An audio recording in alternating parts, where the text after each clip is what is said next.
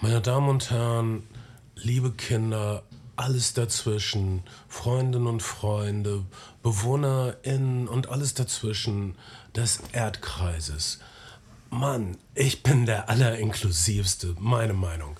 Der, der, der inkludierendste. Innerhalb der Milchstraße, das muss man schon auch ein bisschen wieder einschränken, oder? Ja, innerhalb dieser Milchstraße. Wir werden nicht klären, warum die Galaxis flach ist, aber den Rest schon. Vertraut euren Flimmerfreunden. Mein Name ist Bernd Begemann. Ich bin Kai Otto. Ich hätte fast gesagt, ich bin Ben Schado, aber das ist wirklich gelogen und, Ich, ich hätte, Anmaßung. ich, äh, nee, mach's doch. Probier's aus. Ich bin, ach, wie, wie sich anfühlt? ja, probier's aus. Ich bin Ben Schado. Und ich bin Kai Otto. Also bin, bin ich so zackig? Ja, auf jeden Fall. Ah, ja, okay. Du versuchst immer so viele Worte in so wenig Zeit unterzubringen. Wir, sind, wir haben gerade, wir sind, Er äh, kennt all die Worte. wir haben uns gerade schon ein bisschen warm gesabbelt, wie wir, wie die Kids auf der Straße sagen. Wir haben gerade mit äh, einigen unserer Patreon-UnterstützerInnen äh, ge, ge, ge, gestreamt und wir sind im, im Cineplex Bruchsal zu Gast gewesen, wo sich jemand vielleicht nicht uns auf der Leinwand, ge- auf der Leinwand gegeben hat, aber wir doch einen Kinosaal für uns hatten. Das fand ich ganz schön. Ja, es war toll. Ähm, Nochmal vielen Dank. Das war eine schöne erste Erfahrung als Patreon-Zoom. Vielleicht ein bisschen früh. Wir sprechen hier Dienstag, Nachmittag, 15 Uhr. Aber ähm, im Augenblick ist so viel zu tun. Und Ben zu meiner Linken ist ähm, beschäftigter denn je. Und je mehr du um die Ohren hast, desto glücklicher bist du, Ben, oder? Das ist richtig, aber die Leute fragen sich trotzdem, was das überhaupt für eine Rolle spielen soll, weil ich nie irgendetwas sage. Aber du denkst so viel und ich spüre, wie du denkst und deine Denkschwingungen kommen bei mir an und bringen mich dazu, leichtsinniges zu entäußern. Du bringst, gibst uns im Podcast die Gravitas, die ja bei so äh, intellektuellen Leichtgewichten wie Bernd und mir einfach nicht hätte. Also wenn nur Kai und ich da wären, also wir wären einfach zwei plappernde Waschweiber, aber mit dir dabei ähm, hat das eine Bedeutung, was wir sagen, Ben. Deshalb geh nicht fort, kleiner Dinosaurier. Bleib in unserem Tal, obwohl der Komet kommt. Äh, das tut er nämlich im Film Don't Look Up. Unser Thema heute Katastrophen, aber Erfolge. Äh, wir reden über die drei super erfolgreichsten Dinge zur Zeit. Das ist der Netflix-Titel Don't Look Up. Ein ähm, eine Satire, kann man sagen, mit einem, mit, mit einem All-Star-Cast, mit sehr vielen bekannten und beliebten Schauspielern, die es tragen. Wir reden über den größten Kinoerfolg zurzeit, nämlich Spider-Man No Way Home. Der, der einzige Film, der wirklich Erfolg hat in den Kinos zurzeit. Wie wir auch gerade aus dem Kino Bruchsal, äh, Cineplex Bruchsal bestätigt bekommen haben, Spider-Man läuft gut. Matrix läuft nicht gut. Ist auch parallel als Streamer bei HBO Max, Day and Day, wie es in den USA so schön heißt, gestartet. Und das hat dem Film im Kino und am Boxoffice nicht gut getan und hat ihn auch nicht zu dem Event gemacht, das es hätte sein können, wenn er erstmal einen Kino-Exklusiv-Release bekommen hätte. Vielleicht liegt es auch am Film. Das können wir an anderer Stelle einmal klären. Und wir reden über Power of the Dog, ein Film, den sich vielleicht nicht so viele Leute angucken, aber von dem man erwarten kann, dass er unglaublich viele Preise einnimmt. Er hat gestern Die Golden Globes gewonnen. äh, die Golden Globes gewonnen als bester Film, beste Regisseurin, bester Man, Nebendarsteller. man muss sagen, die Golden Globes sind eigentlich traditionell immer die Veranstaltung gewesen, die die letzten Jahre unter schlechten Einschaltquoten gelitten hat, aber immer so eine Art Schaulaufen der Oscar-AnwärterInnen ge gewesen ist. Also man wollte sehen, dass jemand äh, voller, voller Grazie und Gnade einen Preis annehmen kann und eine gute Dankesrede hält. Und wenn er sich bei den Golden Globes gut geschlagen hat, dann konnte er auch für die Oscars und äh, andere, andere Preise nominiert werden oder, oder zumindest in Erwägung gezogen werden. Die Golden Globes haben allerdings darunter gelitten, dass die Foreign Press Association nicht nur aus Presse bestand, sondern aus zwielichtigen Gestalten und dass viele Leute auch ihre Hände nicht da lassen konnten, wo sie hingehören. Foreign Press, okay, Golden Ähm. Globes, lass uns mal, ich will niemandem die Ehre abschneiden, der da jemals gewonnen hat, aber es war von Anfang an eine korrupte- zutiefst korrupte, auf persönliche Bereicherung angelegte äh, halbkriminelle Veranstaltung. das deswegen- waren die Golden Globes schon immer. Jeder weiß das. Ricky Gervais hat da sechsmal darauf hingewiesen und alle anderen auch. Jeder weiß das. Also wenn du jemanden, äh, aber das heißt trotzdem, dass wenn du jemanden hast, der dir deinen Preis kaufen möchte, das bedeutet auch was in Hollywood. Dass, dass jemand so doll an nicht glauben, dass, dass, dass, dass, sie ganz, dass sie Millionen ausgeben, damit du deinen bescheuerten Golden Harvey, Globe kriegst. Harvey, Harvey Weinstein ähm, ist einer der Hauptinvestoren des, der Golden Globes gewesen, beziehungsweise in die, in die Foreign Press Association ähm, und hat seine Filme damit auf die, auf die, auf die Vor-Oscar-Bühne gehoben. Bei den Golden Globes ist allerdings mittlerweile nicht nur das Problem, dass sie hoch korrupt sind, sie sind halt zu weiß, zu männlich, zu sexistisch und es ist auch, sind auch noch eine Reihe von Übergriffen und Verfehlungen rausgekommen, sodass die Golden Globes die nächsten Jahre erstmal ein, ein, ein TV-Sabbatical einlegen müssen. Kein Sender möchte aktuell noch die Golden Globes übertragen und streamen. Es ist jetzt, äh, die Leute sind wieder unter sich.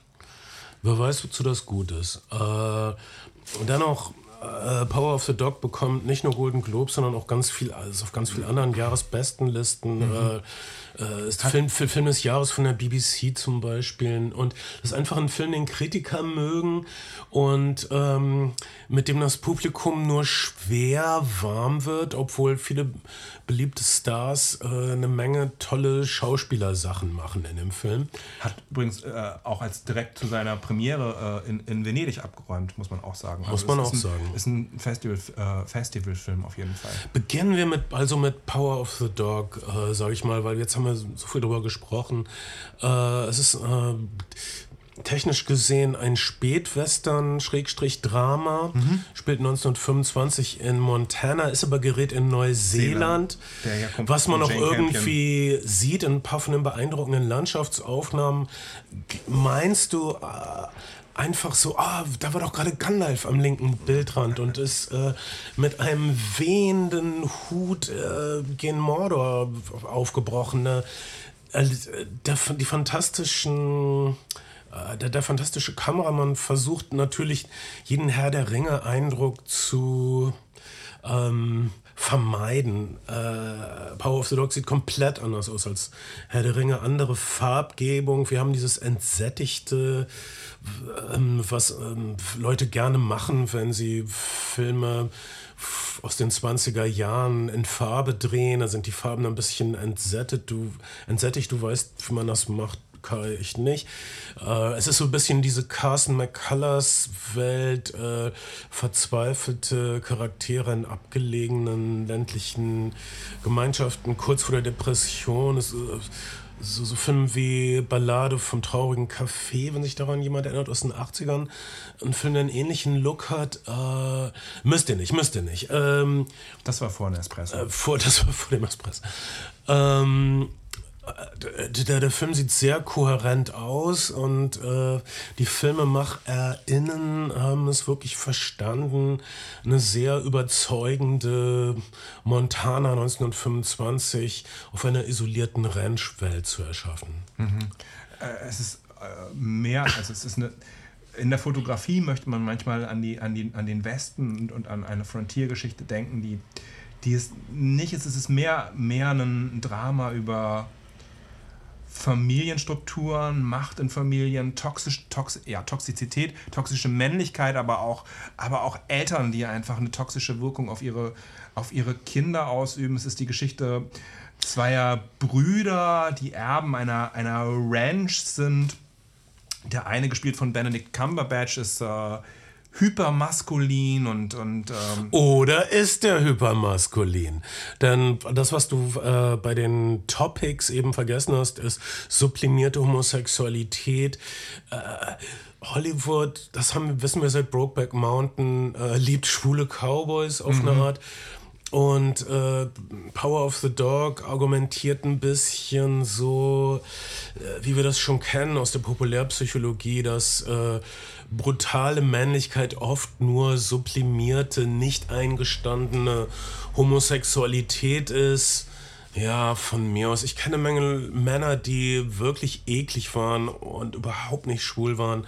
Also man muss kein, man muss nicht seine eigene Homosexualität verdrängt haben, um ein gemeiner Typ zu sein. Äh, aber das ist nur meine Erfahrung. Jedenfalls dieser Film argumentiert das sehr kunstvoll, aber ich hatte das Gefühl, das ist ein bisschen kirchenpsychologisch. Aber innerhalb dieses kirchenpsychologischen Gerüstes haben wir Benedict Cumberbatchs interessanteste Performance seit Menschengedenken. Also Absolut. Ähm, die, die Geschichte ist vereinfacht die. Jesse Plemons, sein, sein aufgeschlossenerer Bruder, mit dem er diese, dieses äh, äh, Cattle-Business, dieses Kuh-Business, den Kuhhandel gemeinsam betreibt, äh, ver verliebt sich in eine, in eine alleinerziehende Mutter, gespielt von Kirsten Dunst, die, wie sich herausstellt, auch trockene Alkoholikerin ist und holt sie, holt sie äh, mit, mit deren Sohn, der mh, wie, wie, soll man sagen? Ähm, äh, zu feminin rüberkommt für zu, den Geschmack, für den Geschmack der, der örtlichen Cowboys. Dabei machen die Cowboys dauernd so, das ist so, so, ein, so ein visueller Running Gag, dass dauernd irgendwelche Cowboy-Aktivitäten gezeigt werden. Es wird praktisch äh, äh, kichernd darauf hingewiesen, dass das doch eigentlich alles auch sehr homoerotisch ist, was die Cowboys machen. Der, der Und also die tun so männlich, aber im Grunde machen sie die ganze Zeit nur schwules Zeug. Das, das, das ist, was die Bilder sagen. Außerdem lieben sie auf Pferden reiten, das, das sagt ja schon alles. Äh, schmusen mit, ihren, mit ihrem Sattelknauf. Ähm, einmal kommt Jesse Plemons rein und, und, äh, und sein Bruder hyper ähm, maskuline Benedict Cumberbatch Charakter äh, macht gerade rubbelt gerade irgendein Seil im, im Nieder bücken mit seinem anderen Cowboy-Kollegen, dann gucken die so hoch, als wären sie gerade beim Akt erwischt worden. Und die Kamera bleibt darauf so fünf, sechs Sekunden, so wie so ein, äh, wie, das ist kom komödiantisches Timing, so um uns zu zeigen, also hier, hier geht es eigentlich nur um sublim verdrängte Homosexualität. Hm. Äh, das, das ist denen gar nicht klar. Naja, und, und das, ist, das ist aber auch ein bisschen die, die Arroganz des Films. Dass so, hey, wir wissen das ja. Wir sind ja aufgeklärte, kluge 2021er nicht, Bildungsbürger. Wir sind ja klüger als diese Cowboys, die sich das alles gar nicht bewusst gemacht haben vor 100 Jahren. Ich finde, Kai sieht nicht so richtig überzeugt aus. Nein. Weil er irgendwas verdrängt. ich finde, der Film nimmt seine. sind halt wirklich lauter lauter äh, kaputte, kaputte Seelen, die irgendwie ihren, ihren Platz suchen. Und da ist dieser Bruder, der, der einen Mentor, verstorbenen Mentor hat, den er, den er bis heute sehr, sehr ehrt. Und ähm, es gibt eine Szene, in der er mit, ein, mit einem äh, Halstuch dieses Mentors masturbiert. Ähm, falls irgendjemand daran Zweifel gehabt hat, ob, das, ob es einen homoerotischen Subtext er hat, gegeben hat. Auch, er hat auch äh, so einen geheimen Garten, Benedict genau. Cumberbatch, der entdeckt wird. Der eigentliche, der geheime Hauptcharakter ist der Sohn von, von Kirsten Dunst, der auch äh, jetzt, naja, einen von diesen bedeutungslosen, aber immerhin Golden Globes gewonnen hat gestern. Ähm, ein Newcomer, den ich bewusst noch nie in irgendeinem Film gesehen habe. Äh, ich habe den Namen auch vergessen, irgendein Doppelnamen. Glaube, Cody Smith McPhee. Cody Smith McPhee. Äh, äh, das ist der eigentliche geheimnisvolle zentrale Charakter. Also er wird so eingeführt als so ein argloser Schöngeist, der ein bisschen zu schlaksig ist, ein bisschen zu dünn ist, ein bisschen zu schlank ist, ein bisschen zu ungelenk ist. Aber oh, er studiert Chirurgie und er kann echt gut mit so einem Chirurgenmesser umgehen und hat auch ein paar ähm, Einsichten in was menschliche Organismen töten kann und was nicht. Hm, das kommt nachher noch. Ich will nicht zu viel spoilern. Äh, aber äh, das muss man Power of the Dog wirklich zugute halten. Äh, wir dachten die ganze Zeit, es ist dieses Drama über unerfüllte Sehnsüchte und abwesende Väterfiguren. Also die Witwe und ihr Sohn haben den Mann verloren und die beiden Brüder haben äh, ihre Mentoren, ihre, auch ihre männlichen Vorbilder verloren. Und Wobei die Eltern noch leben? Die Eltern leben, aber sie sind, sind entfernt. Sehr, und sie sind fürchterlich? Die sind entfernt und äh, grauenhaft. Wir denken, es ist also dieses Drama und äh, Benedict Cumberbatch will seinen Bruder nicht verlieren und äh, ist gemein zu Kirsten Dunst, wo er nur kann er hält ihr sogar ihre Mittelmäßigkeit vor. Sein, die Filzlichkeit von Benedict Cumberbatchs Charakter ist, dass er kein stumpfer, ähm, pöbelnder Brutalo ist, sondern er kann zum Beispiel viel besser Banjo spielen, als Kirsten Dunst Klavier, Klavier. spielen kann. Und er äh, kennt, kennt auch die Klassiker ein bisschen. Er kennt sich ein bisschen aus in Literatur. Er kann auch, er kennt auch viele schöne Worte. Äh, aber er will, er will mehr draußen in der Natur bei seinen Cowboys und seinem Bruder sein, weil er dort diesen Ort hat, wo er ganz allein in einem Fluss nackt mit einem Halstuch masturbieren kann. Das hätte er in der Stadt nicht in dieser Form. Oh, du, bist, la- du bist lange nicht an der Elbe gewesen. Ähm, das stimmt. Sind, sehen wir da viele masturbierende Cowboys? Ich komme. Es gibt. Ähm, Es gibt im Norden von Hamburg so einen See, an dem ich mal war, spazieren und an dem ich auch baden wollte. Und ich bin auf jeden Fall auch auf, aus Versehen auf so eine Masturbationswiese geraten. Das war seltsam. Wer, wer denn masturbiert? Es war, äh, es war wirklich seltsam. Ich wollte mich da, ich, ich, ich war da nicht allein. Ich bin da mit ein, einer Freundin hingefahren. naja, dann kann man schlecht mit masturbieren natürlich. Hätte man können, hatte ich aber keine Lust. Ähm, auf jeden Fall lagen wir da und wollten eigentlich picknicken. Und ähm, die Leute um uns rum haben sich dann wie Geier so im Kreis langsam immer dichter an uns rangeschlichen. Und irgendwann saß man da, äh, aß sein Picknick und um einen rum standen so diverse Leute, die darauf gewartet haben, dass irgendwas passiert. Das- Ich bin, Ähm, äh, und masturbierten. ich bin auf So. den. Äh, Aber ihr wolltet einfach nur Ja. eure. Das war seltsam. naja, es gibt ja so, so und, Cruising. und habt, habt, habt, habt ihr die weggescheucht? So, husch, husch. Wir haben den Platz gewechselt. Oh, klug. Es gibt äh, so, so Cruising Areas ja auf jeden Fall in Hamburg. Die Boberger Dünen sind dafür auch berüchtigt. Ich bin da mal auf Motivtour gewesen. mh, An einem, an einem So- Sommerabend, wirklich an, auf Motivtour für, man halte sich fest, ein Revolver hält. Nee, ein Vox-Club-Video, da hätte es so gepasst. Oder Revolver, ich weiß es nicht mehr, ist schon ewig her. Und da parken abends auch auf dem Parkplatz sehr viele Autos mit laufendem Motor. Einige warten in ihren Autos und andere Leute gehen halt dann so in die Dünen und andere folgen ihnen. Und ähm, ich weiß, unten in Wilhelmsburg am Hafen gibt es auch so einen Spot, wo die Postverteiler, teilweise die DHL-Zusteller, mittags ihr Auto abstellen und dann noch ein paar andere Herren ihr Auto abstellen und dann links und rechts in die Wege rein, reingehen. Also es gibt es auch an der Elbe. Ähm, findet, findet euer persönliches Glück vor der Haustür, sage ich. Äh, für die, die es suchen. Ich finde es toll, dass wir in so aufgeklärten Zeiten leben, wo sowas möglich ist, ohne großartige staatliche Repression. Es liegen viele Kondome rum. Das heißt, Leute passen auf sich auf. Ja, aber nicht auf die Umwelt. Darüber reden wir gleich. äh, im, Im Film Don't Look Up. Äh, Lass uns, lass uns vorher, wir, wir schieben das schon so lange vor uns her oder ziehen es hinter uns her, je nachdem, wie man möchte. Lass uns vorher einmal. Nein, ich, schauen. ich, ich würde gerne abschließend äh, Ah, ja. Fazit zu Power of the Dog. Äh, es ist in zwei Stunden auf Netflix. Äh, sind es eure, sind es zwei Stunden, die ihr das gucken solltet oder wo ihr lieber Marmelade machen solltet, weil ihr euch das schon ewig vorgenommen habt? Ähm, mal was mit eurer Hand und so irgendwas zu machen wie eure Großeltern, weil ihr euch dann lebendiger fühlt, keine Ahnung. Ich meine, ist es nicht verrückt, wie die Großeltern jetzt recht haben? Recht haben. Also, man hat sie immer so, ja, man hat sie so leise belächelt, weil wenn die Großeltern früher aus dem Zimmer rausgegangen sind, haben sie alle Lampen ausgemacht. Aber jetzt haben sie recht.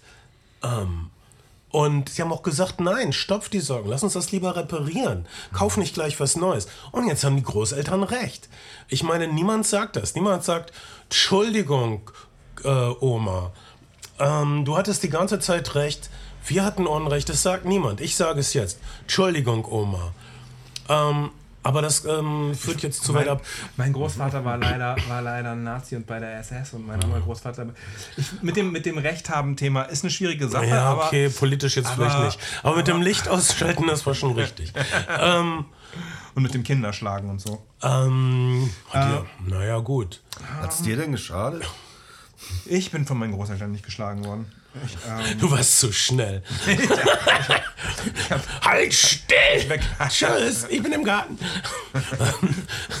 äh, also Power of the. Dog ähm, sind in zwei Stunden äh, der, der wahre Clou von Power of the Dog, äh, meiner Meinung nach, ist, dass du denkst, es ist dieses äh, Zeitdrama mit äh, traurigen Menschen in verzweifelten, nicht haltbaren Konstellationen.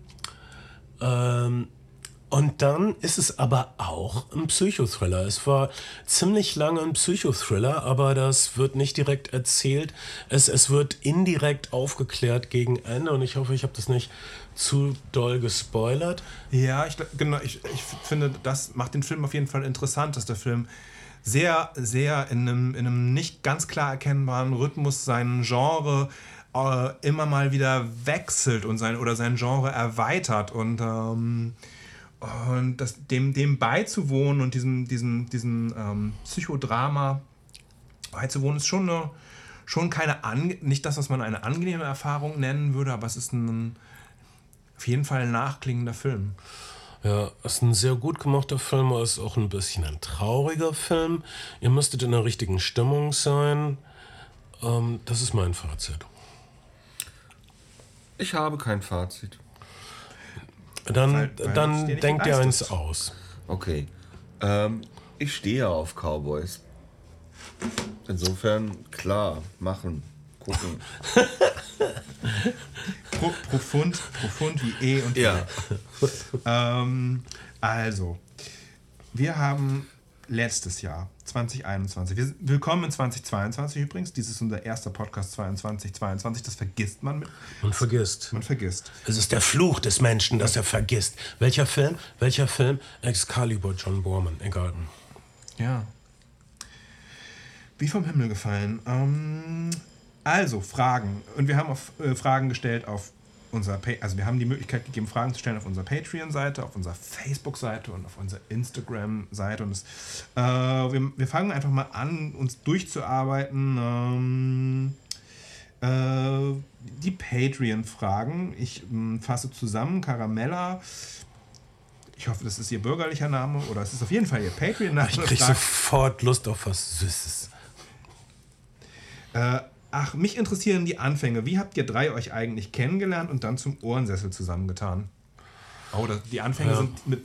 Die Benjamin Anfänge liegen in den, ja, in den frühen Nullern. Äh, zwei Frauen kamen nach einem Konzert auf mich zu und fragten, möchtest du einen Podcast machen für uns? Weißt du, was ein Podcast ist? Und ich so, klar. Wusste ich wirklich, weil ich einen Tag vorher was drüber gehört habe im Radio. Das ist diese neue verrückte Sache, die sich wahrscheinlich nicht durchsetzen wird. Wo Leute einfach irgendein Zeug reden und dann hören das andere Menschen auf ihren elektronischen Geräten. Und zwar zeitversetzt. Äh, tolle Idee. Äh, die, die waren von der Universal und äh, die, äh, die, ähm, die Flimmerfreunde haben angefangen als der Ohrensessel, was, ich kann es nicht abstreiten, so eine Art Versuchsballon von der Universal Pictures Germany war, die äh, irgendjemanden haben wollten, der über ihre komischen DVD-Wiederveröffentlichungen spricht. Und äh, im Netz gibt es das überall, wenn ihr durchaus nicht schlafen könnt, dann äh, schaut nach den alten ähm, Ohrensessel. Unsere Folgen damals waren sehr viel kürzer. Eher so, also ich habe angefangen mit maximal 15 Minuten. Ja, ja, die meinten mal, Leute würden doch nie und nimmer länger als 10 Minuten zuhören. Und naja, was sollten die sich irren? Wie lange dauert dieser Scheiß jetzt? Einige, es gibt diese, viele von diesen Podcastern und Streamern und Tubern, das dauert dann sechs Stunden, sieben Und Stunden. Leute, Leute lieben Gott. es. Leute lieben es. es ist, äh, Leute lieben das die da BBC immer hat jetzt jemand. eine Reihe von, von, von so Slow-Journalism-Formaten, wo jemand quasi in Echtzeit seine, seine Wanderung durch irgendein Gebirge vier oder fünf Stunden lang Ja, genau, die schildert. geht durch die Gegend und oh, da ist ein Strauch. wow, ich gehe mal näher an den Strauch ran. Zehn Minuten später, ja, das ist eindeutig ein Strauch. Das ist ein Strauch. Ich sehe Blätter. Ich fasse ihn mal an. Oh, hat er hat eine, Hört- eine Dorne. Hört ihr, wie es knistert? Raschel, raschel, ASMR. Ähm, oder AMSR, ich weiß es immer nicht. Äh, diese AMS? Ja, äh, AMSR? ein Buchstabe falsch und es ist eine unheilbare Krankheit. AIDS? AIDS ist heil. Ähm, naja, gut, jetzt sind und dann äh, zuerst waren wir ein äh, Trio, Ben und ich und Benjamin Mark, der Autor. Benjamin Mark wurde dann, hatte dann zu viel zu tun mit seinen Sachen und dann ist beim Spiegel. ja, ist beim er spielt mit den großen Jungs. Um, dann ähm, haben wir dich gefunden, Kai, und du hast dich äh, ähm, Ich hatte nicht viel zu tun. Du, aber du, du hast dich irgendwie empfohlen und du hast wirklich was, was uns fehlt. Und du hast ähm, diese leidenschaftliche Expertise und ähm, die hochwillkommen, Kai. Willkommen, willkommen. Dankeschön. Ich fühle mich, ich musste wirklich, in den, damals gab es ja noch Gästebücher, gibt es glaube ich immer noch. Aber äh, in dem Gästebuch musste ich, war ich wirklich jahrelang der Neue und Leute haben, manche fanden es gut, manche, viele haben sich wirklich Benjamin Mark zurückgewünscht und ab und an wünschen sich Leute immer noch Benjamin Mark zurück und es sei ihnen gegönnt. Ich, Aber ich er- befürchte, er wird nicht zurückkommen, aber Äh, kann ich. Also, Es ist auch nicht so schlimm, ehrlich gesagt. Ich bin froh, dass du da bist. Kai. Dankeschön. Es ist so viel kaiiger dadurch. Kurioserweise, kurioserweise, wir waren damals in den iTunes Top 10 in einzelnen Wochen mit so äh, Podcasts zu Germany's Top Model, Next Top Model, weil es nicht viele Podcasts gegeben hat. Und wir sind 2009 oder 2010 vom Bayerischen Rundfunk mal eingeladen gewesen, haben bei, zu einer Schalte, die dann hier beim NDR passiert ist, zum Thema Ist Podcast tot?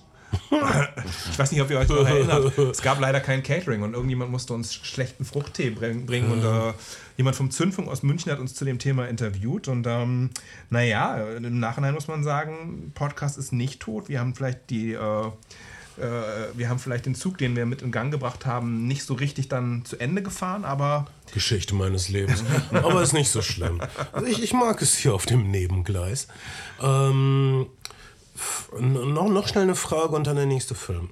Wirklich? Ich dachte, wir machen. Ja? Also, Was? Nein? Nein, ich dachte, wir machen jetzt einmal die, die Patreon-Fragen. Müssen okay, wir, wir, müssen, wir müssen kürzer Wir antworten. müssen nur kürzer antworten. Wir, müssen- wurden zu sentimental. Du hast doch gerade gesagt, sechs Stunden sind, sind der Shit dieser Tage. äh, Caramella fragt dann noch, ob es persönliche kathartische Kinomomente ge gegeben hätte. nur. Und ja, welche? Ja, aber gibt es auf jeden Fall. Ich weiß, als ich Roma auf dem Festival gesehen habe, war das beeindruckend. Als ich Lost Highway gesehen habe, oh, Ich, ich, ich, glaube, sie meint äh, solche Augenblicke, du siehst irgendwas und danach ist dein Leben anders. Du kannst nicht mehr zurück Mhm. zu dem Menschen, der du warst. Äh, ja, ich glaube, dass f- so viele, also angefangen von den äh, Heinche-Filmen, die ich gesehen habe als Siebenjähriger, ähm, dachte ich, oh, man kann da rausgehen in die Welt und ein Lied singen und Abenteuer erleben. Und dasselbe hatte ich dann nochmal, als Day's Night im ZDF ausgestrahlt wurde. Und dachte ich mir, das ist toll, du fährst mit deinen Leuten durch die Gegend und ihr verbreitet Freude und habt die ganze Zeit Spaß. Und naja, aber auch solche Augenblicke wie äh, die sieben Samurai sehen äh, als Heranwachsender und zu sehen, gut, man kann einen Unterschied machen in der Welt, aber man muss einen Preis zahlen. Das ist auf jeden Fall so. Ähm, also ich weiß nicht, ob es Caramella das genau meint, aber das waren für mich diese Augenblicke, so eine Art auch Lernerfahrung oder dass einfach eine neue Wahrheit in mein Bewusstsein kam, dass, dass, dass sich der Horizont erweitert hat in eine Richtung, die ich vielleicht nicht sehen wollte, aber danach konnte ich es nicht mehr nicht sehen. Ähm, Fil- Filme weiten unseren Blick. Ich, ich denke vor allen Dingen an so Momente, glaube ich, bei, bei denen ich gesagt habe, das kann Kino also auch sein und das geht auch. Und da wäre, glaube ich, sowas wie Boogie Nights von Paul Thomas Anderson Film, ein sehr persönlicher Film auf eine Art und Weise und gleichzeitig aber auch eine toll erzählte Geschichte, ver verwoben mit der eigenen Biografie. Ah, Lost Highway ist ein Film, der mich nachhaltig über Wochen hinweg beschäftigt hat, als ich den auf der Leinwand gesehen habe. Und ich mochte David Lynch vorher schon. Zuletzt, der letzte Film, an den ich tatsächlich denken kann, ist tatsächlich Roma, den ich auf einer Festival-Leinwand gesehen habe. Aber das war toll. Der, der, der, der einfach eine, eine ähm, weitende Erfahrung gewesen ist. Ich weiß nicht, hast du, hast du einen Film, bei dem, an den du besonders intensiv zurückdenkst? Auf jeden Fall. Bei mir ähm, war es ein zufällig, also ein Film, den ich zufällig gesehen habe und, und zwar gar nicht so guter Film, aber trotzdem für mich total beeindruckend und ähm, äh, wegweisend. Äh, und das war Naked Lunch von David Lynch. Weil, ähm, äh, ich Cronenberg, nicht Lynch. Achso, okay. Entschuldigung. Der andere Ah, David. Ja. Der andere Ach, sorry. seltsame David. Äh, Entschuldigung. habe ich ja, danke, dass du mich äh, zum Guten drehst. Mhm. Ähm, klar, du hast recht. Äh, weil ich vorher gar keine, gar keine Berührung hatte mit, ähm, mit Surrealismus, mit äh, Beat-Literatur und, ähm, und mit Boros und so. Und äh, das hat für mich auf jeden Fall ein ganz, eine ganz neue Welt eröffnet. Das war toll. Das war deine Heroinphase. Nein, du hast zum Glück nie Heroin genommen. Nach allem, was ich Kommt weiß. noch, kommt noch. Ähm, so, äh, harte Zeit. Christian Tränkle fragt, äh, es sind doch wohl harte Zeiten und welche Filme äh, wären Lieblingskomödien, die wir hätten, die uns immer aufheitern würden? Äh, Abenteuer des Rabbi Jakob. Super Film. Äh, His Girl Friday, sein Mädchen für besondere Fälle von Howard Hawks. Immer, kann ich immer gucken, ist immer lustig. Super, ja. Mein Dauerlieblingsfilm Adams Äpfel. Den mag ja. ich einfach so gerne. Der macht mir immer gute Laune, obwohl er so gemein ist. Ja, aber, aber er ist, er ist umarmend. Äh, also er, er, ist, er ist wie so ein großer, freundlicher Hund, der dich voll sabbert, aber er ist freundlich und, Und sich gleichzeitig anpisst, ja. Ja, er pisst sich an, er pisst dich an, aber er reibt sich an dir danach. Björn hat relativ viele Fragen. Die Kennenlernfrage hatten wir. Äh, warum durften wir Ohrensessel nach der Trennung von Universal nicht fortführen? Die Markenrechte für Ohrensessel hat die Uni also andere Leute haben sich äh, sie haben sich nicht ausgedacht, aber sie haben die Rechte behalten, so ist das manchmal. Äh, wir durften aber die NutzerInnen mitnehmen, mussten nur einen neuen Namen finden. Sie hatten, zu der Zeit gab es glaube ich auch so Ohrensessel Empfehl-Sticker auf den DVDs und Blu-Rays. Ähm, Das war ihr erfolgreichstes An- Online-Angebot. Ähm, sie wollten einfach überlegen, ob sie mit der Marke nochmal was machen. Und der Deal war, sie behalten die Marke und die Markenrechte und die alten Folgen und wir behalten die äh, HörerInnen. Ja. So war das.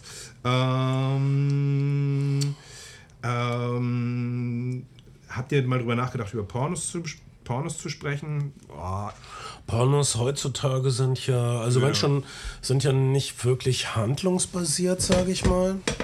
ja, und Ähm, das das, das wäre dann, äh, das wäre sehr speziell. Also ich, ich, ich finde es ich find's interessant, dass also viele, also das, man jetzt das goldene Zeitalter der, des Pornos nennt, äh, späte 60er bis äh, frühe Ja, vor allem- 80er, ja, ähm, das waren teilweise sehr idealistische Leute, teilweise Ex-Hippies, die das gemacht haben. Wenn es nicht die Mafia war, dann, siehe, dann, siehe Deep Throat, die natürlich ordentlich dann, dann, dann waren es oft Ex-Hippies, die irgendwas sagen wollten und die es wirklich ernst meinten mit äh, die Fesseln der Gesellschaft abwerfen und so.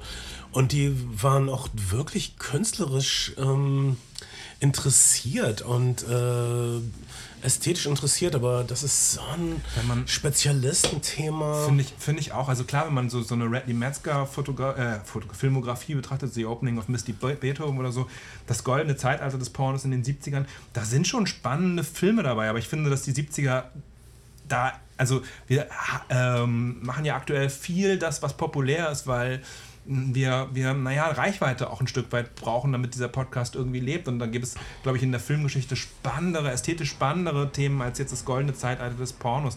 Gerade gibt es so eine Renaissance für klassischen Queer- und Gay-Porn, der in sehr liebevollen Editionen aus den 70er Jahren aufgelegt wird.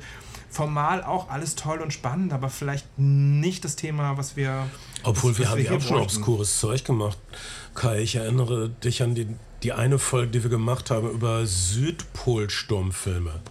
Polarsturmfilme, weißt du noch? Ja, Das war, also das ist sehr speziell. das, das, das war eine, eine BFI-Edition und, ähm, und das Faszinierende daran war, dass, dass quasi das erste Mal die Antarktis auf, auf Film auch festgehalten worden ist in einem Stummfilm und das war so magisch. Fand ich auch. Das, ähm, also das, das war es mir wert, obwohl das niemand gehört hat, aber das war es mir wert. Also vielleicht... Man Ähm, muss auch sagen, das ist, das ist jetzt ein, ein billiger Grund. Natürlich, und das äh, ist auch ein, äh, ein Ansturm, äh, ein, ein Hinweis darauf auf Patreon.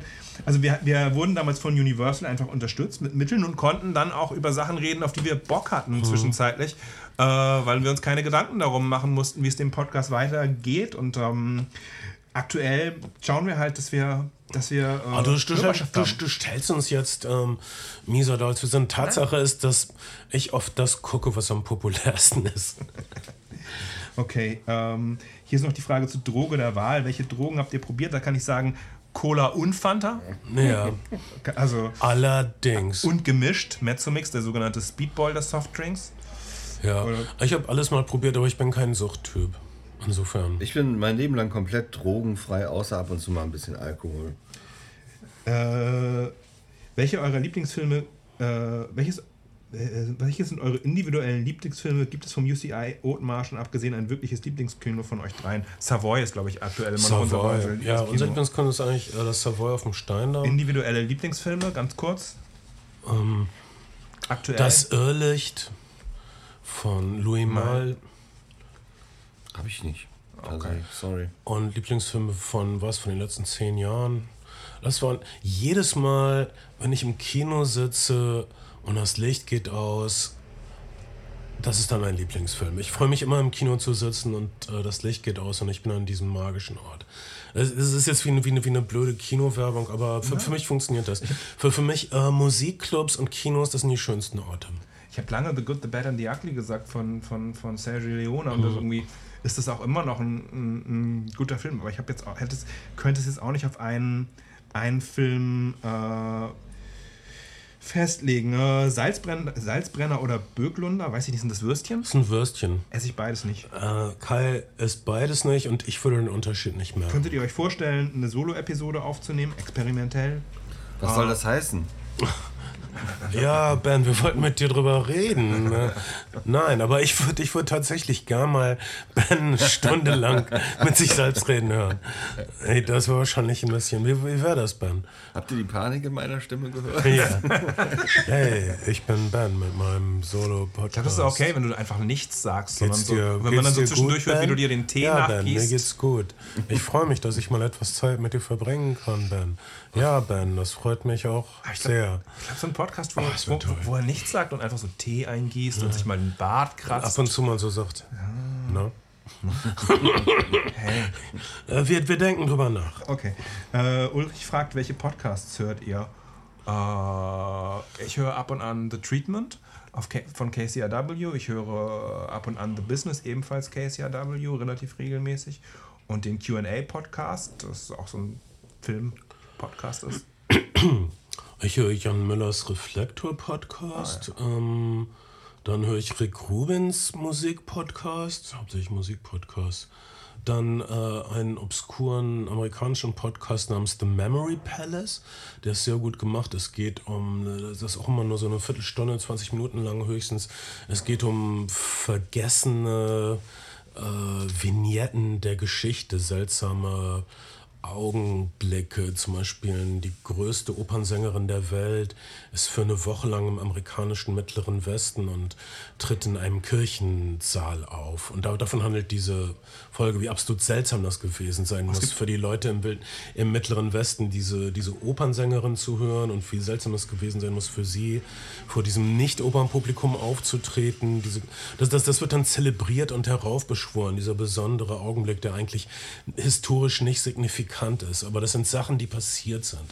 Es gibt einen tollen neuen Podcast von der BBC, der Soul Music heißt und in dem äh, das Thema jeweils ein Song ist und Leute, Leute sagen, wie Pop-Songs ihr Leben verändert haben. Also wie zum Beispiel äh, ein, ein polnischer Kameramann Amerika kennenlernt mit einem Talking Heads Song und wie dieser Song sozusagen der Soundtrack seines seiner, seines Aufbruchs nach Amerika gekommen ist und wie sehr Musik eben auch gar nicht in die Kategorie, es gibt gute und schlechte Musik, sondern es gibt vor allen Dingen auch biografische Musik einzuordnen. Das ist ein bemerkenswert guter Podcast. Der, der heißt Soul Music? Hör ich. Danke, guter Tipp. Ben, hast du irgendwas? Ich habe gar keine Dauer, Dauer-Podcasts. Ich höre immer quer durcheinander und worauf ich gerade Lust habe. Und ich kann mich nicht mal daran erinnern, was mein letzter Podcast war. Was wäre ein guter Soundtrack? Fragt nochmal Caramella. Ein guter Soundtrack? Ja, welche Soundtrack-Empfehlung? Oh, mein bestes Soundtrack-Album meiner Meinung nach. Ich, äh, Ben sieht das ein bisschen anders. Ich habe äh, ihn versucht, mal der Band vorzuspielen auf Natur und niemand mochte das so richtig. Aber äh, äh, der beste Soundtrack zu einem der besten Filme, nicht? Francis Coppola's One from the Heart. Ah. Und das Soundtrack-Album sind Lieder von Tom Waits, die er zusammen oft im Duett mit Crystal Gale singt, die sich aufs Wundervollste im Film verweben mit der Handlung. Die beste Einheit von Lied und Film, die ich kenne. Vielleicht gibt es äh, irgendwo andere Kandidaten, die ich nicht kenne. und es, es sind mit die schönsten Tom Waits-Songs, die er, weil es ein Francis Coppola als Mainstream-Erfolg gedachter Film war, er, er singt sauberer als sonst. Er singt nicht so, er singt mehr. Und da stehe ich drauf. Ähm, one, one from the Heart. Bei, bei Verwebung fällt mir, fällt mir der, der kein schlechter Soundtrack, der die fallen mir die Amy Mann Songs an, die es die es vorher gab, die, äh, die äh, Paul sagen. Thomas Anderson in Magnolia verwendet und die oft die Handlung kommentieren, obwohl sie vorher waren. Aber offensichtlich hat Ja. Paul Thomas Anderson Amy Mann Songs verwendet, um äh, Ich finde, ich finde der, ähm, Virgin Suicide Soundtrack von Air ist auch sehr toll. Das, ist auch- das finde ich auch einen tollen Soundtrack. Mein, einer meiner Liebsten ist Il mio nome es nessuno von, von Mein Ennio Name ist. Nobody. Das Genau. ist diese Titelmelodie von Der Name ist Nobody. Ich finde, das ist die glücklichste Musik, die es gibt. Die glücklichste Musik, die ich kenne. Das, ähm, ich habe die oft gespielt als Bühnenintro-Musik, weil ich, äh, ich da, gerade wenn das eine Umgebung ich, ähm, sagen wir eine neue Stadt, äh, misstrauisches Publikum und dann spiele ich laut, mein Name ist Nobody und alle sind freundlich und aufgeschlossen. Du, du, du, du, du, du, du, du, du, du, du, du, du, du, du. Das ist, das ist auch richtige Film-Soundtrack-Musik und nicht so Songs. Also wahrscheinlich meint sie irgendwas mit von Gary, Jerry Goldsmith oder so. Oder das ist alles toll, aber da kenne ich mich nicht so aus. Ich finde das einfach nur alles schön und aber ich ähm, kenne es nicht so. Ich höre zu Hause gerade von so einem französischen Label, die so äh, klassische französische äh, Filmmusiken wieder neu auflegen. Den Soundtrack zu Der Ein Affe im Winter. Ähm, ein, ein Jean Gabin, Je- Jean-Paul Belmondo äh, äh, Film, in dem. Ist, ist das über diese beiden Penner, die unbedingt verhaftet werden wollen?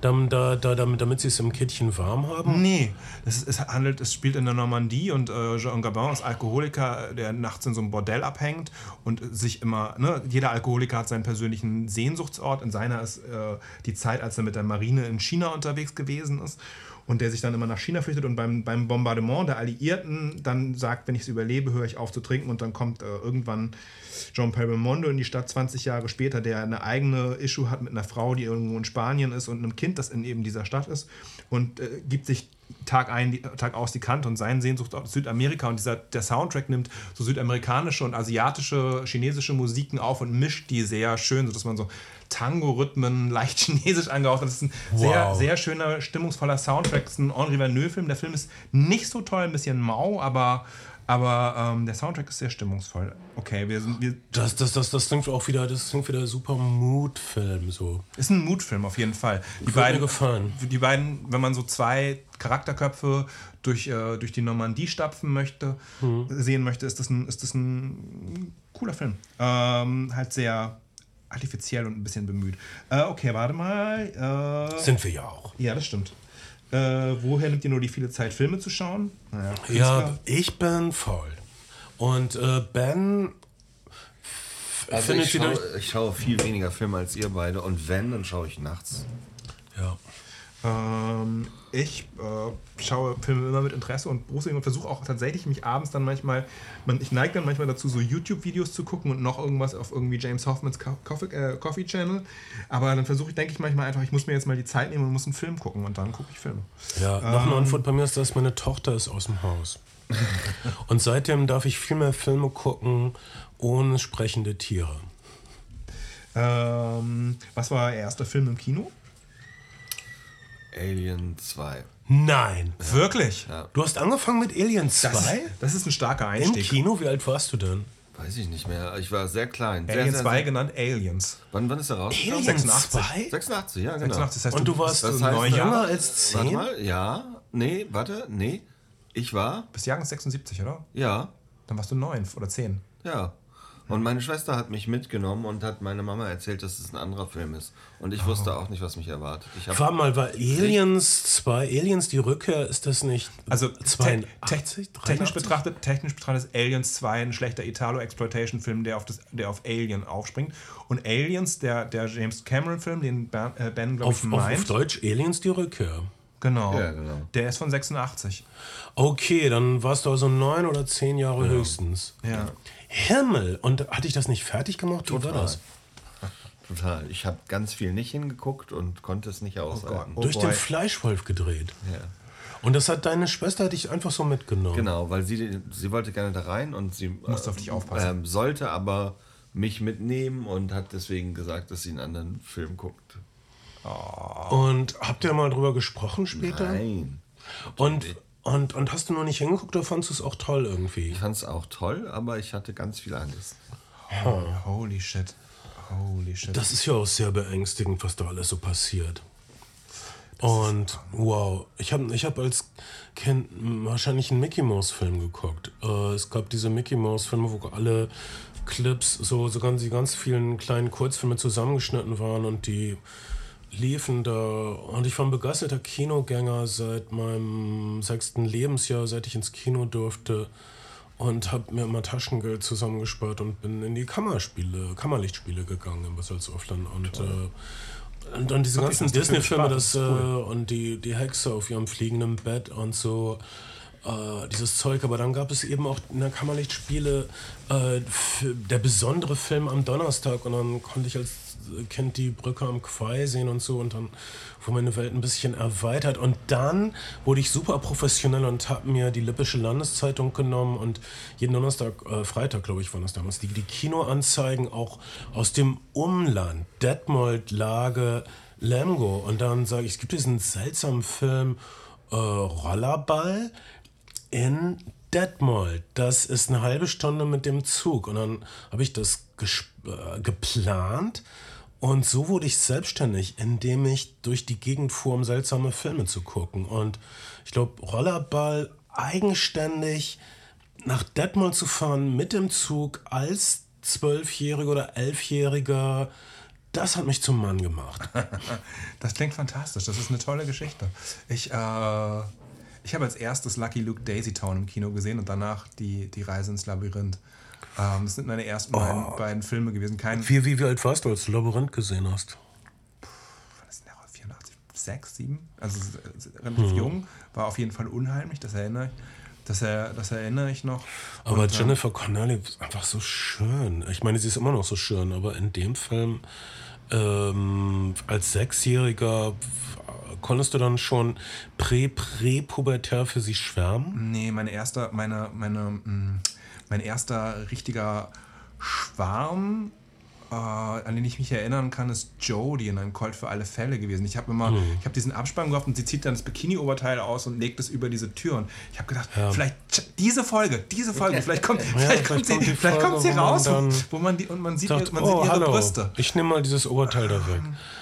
Ähm, und ähm, das war irgendwie, ja, das war, äh, ja, das äh, ist aber nie passiert. Ist nie passiert. Sie hat, sie hat äh, das Oberteil, ich habe ihre Brüste nie gesehen, sie hat viel Kokain genommen und ähm, das, war's, das war's mit der Darstellerin weitestgehend. Aber genau, ähm, gibt es eine Special-Folge mit Benjamin, äh, Benjamin Mark? Äh, wir arbeiten dran. Okay. Wir holen Benjamin zurück äh, für, ein, für ein kleines, glückliches Viererkleeblatt. Aber das muss irgendwas sein, wo Benjamin sich wirklich auskennt. Wir haben ein paar Special-Folgen vor, ein paar Gäste. So, so, also sobald das alles wieder leichter wird, Leute unpandemisch einfach in einen kleinen, zu engen, verrückten Raum dazukommen zu lassen, äh, machen wir das. Stimmt, wir haben auf jeden Fall schon ein bis zwei Zusagen für, für man muss wirklich sagen, Stargäste. Ja, Ähm, später mehr. Und wie viele Katzen hat Kate Hudson? Das war das, ähm, okay, das ist ein Witz. Ähm, gibt es Filme, die, immer, die ihr immer noch mögt, obwohl diese gesellschaftlich nicht akzeptabel sind oder waren? Wenn ja, welche? Es ist nichts mehr gesellschaftlich akzeptabel. Was ist denn das für ein. Nichts spricht ist mehr spricht ein gesellschaftlich bitterer weißer Mann. Nein, gar nicht. Ich sag, wie es ist. Und äh, ich komme ich dir bitter vor. Ich bin Nein. sanft und gelöst. Ich finde, ich finde, ich es, ist, finde es ist grundsätzlich. Äh, erstmal, Kunst ist grundsätzlich nicht gesellschaftlich akzeptabel, wenn sie den Namen verdient. Das ähm, vorab. Nein, das ist sehr idealistisch gedacht. Mhm. Äh, Das erste Mal der kleine Jonathan Miese aus dir gesprochen. Hat er? Danke. Dann, das macht mich okay. Das ist, ähm, guck, habe ich nämlich auch in mir. Ich, ich berge äh, so viel. Mm, wenn man, wenn man das nochmal, äh, es ist alles nicht mehr okay. Nichts, ich meine, Lawrence von Arabien ist nicht mehr okay. Obwohl ich habe den sogar neulich komplett wiedergesehen, weil ich jetzt einen neuen, wundervollen 77 Zoll äh, Fernseher habe. Ähm, ich finde den Film makelloser denn je. Aber ich weiß, er ist, er ist zum Beispiel Jonathan Lawrence von Arabien ist nicht mehr akzeptabel, auf 70 weil auf 70 mm gesehen, wo? äh, im Savoy. Würde ich, ah, war ich nicht da, verpasst, würde ich sofort wieder abmachen. Es gab, so ein, es gab neue, frische Kopien und die wurden dann in ein paar Kinos Wäre ich gezeigt. sofort dabei. Äh, Lawrence von Arabien ist irgendwie ein makelloser Film und äh, hat auch sehr viele moderne Themen, nimmt er vorweg. Äh, Kolonialismus, äh, Homoerotik. Homoerotik. Masochismus. Aber er ist eigentlich nicht akzeptabel, weil er keine einzige Frau eine Sprechrolle hat in dem Film. Und, und teilweise dann auch ein etwas sehr kolonial geprägtes Weltbild mit sich rumträgt, bei aller Fortschrittlichkeit und Offenheit gegenüber den Stämmen. Ähm, es gibt viele, ich, zum Beispiel, äh, über den, den hat sich auch jetzt jemand gewünscht, äh, Le Valleuse, dieser, der, dieser französische Skandalfilm, äh, in dem zwei Taugenichtse über, durch die Lande ziehen und fröhlich, fröhlich, äh, naja, Frauen nicht nur consensual angehen. Das ist so ein Film, den ich lange Zeit ganz gerne gesehen habe und äh, äh, der, der heutzutage auch nicht mehr durchgehen würde. Viel Exploitation-Kino, viel Exploitation-Kino der, der, der 60er und 70er hat als Prämisse schon einfach eine, bei, aller, bei allem Female Empowerment, was da drin mitschwingt, wenn eine Frau recht, wird trotzdem also sehr ausführlich eine Vergewaltigung gezeigt. Ich bin ein großer Fan von Exploitation-Film und Exploitation-Kino und ich, man muss das Kino halt in seiner Zeit sehen und es ist halt eine, eine Kunstform und es ist Kino. Ähm, weiß ich nicht, ich, äh, ja, ich, würd, würde man heute wahrscheinlich auch nicht mehr so machen. Ähm, ja, aber dazu gibt es ja Filme, dass man diese Orte wieder aufsuchen kann. Man kann sagen, das war so, so hat man das gesehen. Ich, ich vergegenwärtige es mir durch, so durch, durch, durch eine Betrachtung. Ähm, ich hab, dass das gab, ist gut, dass es das gab, dass ich es klar sehen kann. Jetzt sind ähm, wir hier. Ja, und äh, zum Beispiel, also ich, da, da würde ich dann mit dir zustimmen, dass vieles einfach heute anscheinend nicht mehr akzeptabel ist. Der neue Paul Thomas Anderson-Film, der eine den ich schon jetzt zweimal gesehen habe, äh, wow. Licorice Pizza, den wir, über den wir auch noch sprechen werden, mhm. hat im Zentrum eine, eine Anbahnung eines 15-jährigen Jungen und einer Mitzwanziger Frau und alle sagen so, ja, das kann man nicht machen, der ist noch nicht in the age of consent und so. Im, im, äh, ja. Und ähm, mhm. hey, es ist Kino und es ist eine, es ist eine ähm, romantische und sehr feinfühlig erzählte Geschichte und ähm, klar, klar ist es uncool, wenn jetzt, ähm, wenn jetzt eine, ne, ach was weiß ich. Ähm, der Film ist fantastisch. Wir, ja. wir werden, wir werden, wir werden, drüber, werden, drüber reden. Und äh, man kann immer irgendwas finden, was vielleicht äh, zweifelhaft wäre oder aber man kann auch irgendwas finden, äh, was inspirierend ist oder seltsam ist oder bedenkenswert ist oder was eure Welt rockt. Äh, ich finde, darauf sollte man sich erstmal konzentrieren und dann sollte man sich Sorgen machen, wen das vielleicht schlecht beeinflussen könnte. Und ich kann es nur mit äh, dieser einen Frau sagen, also ihr könnt nicht unterscheiden zwischen Autor A, der privaten Arschloch war, aber diesen brillanten Roman geschrieben hat. Äh, ihr könnt das also nicht trennen. Ich kann das. Äh, ich weiß nicht genau, wer das gesagt hat, aber naja, ich kann also nur für mich antworten.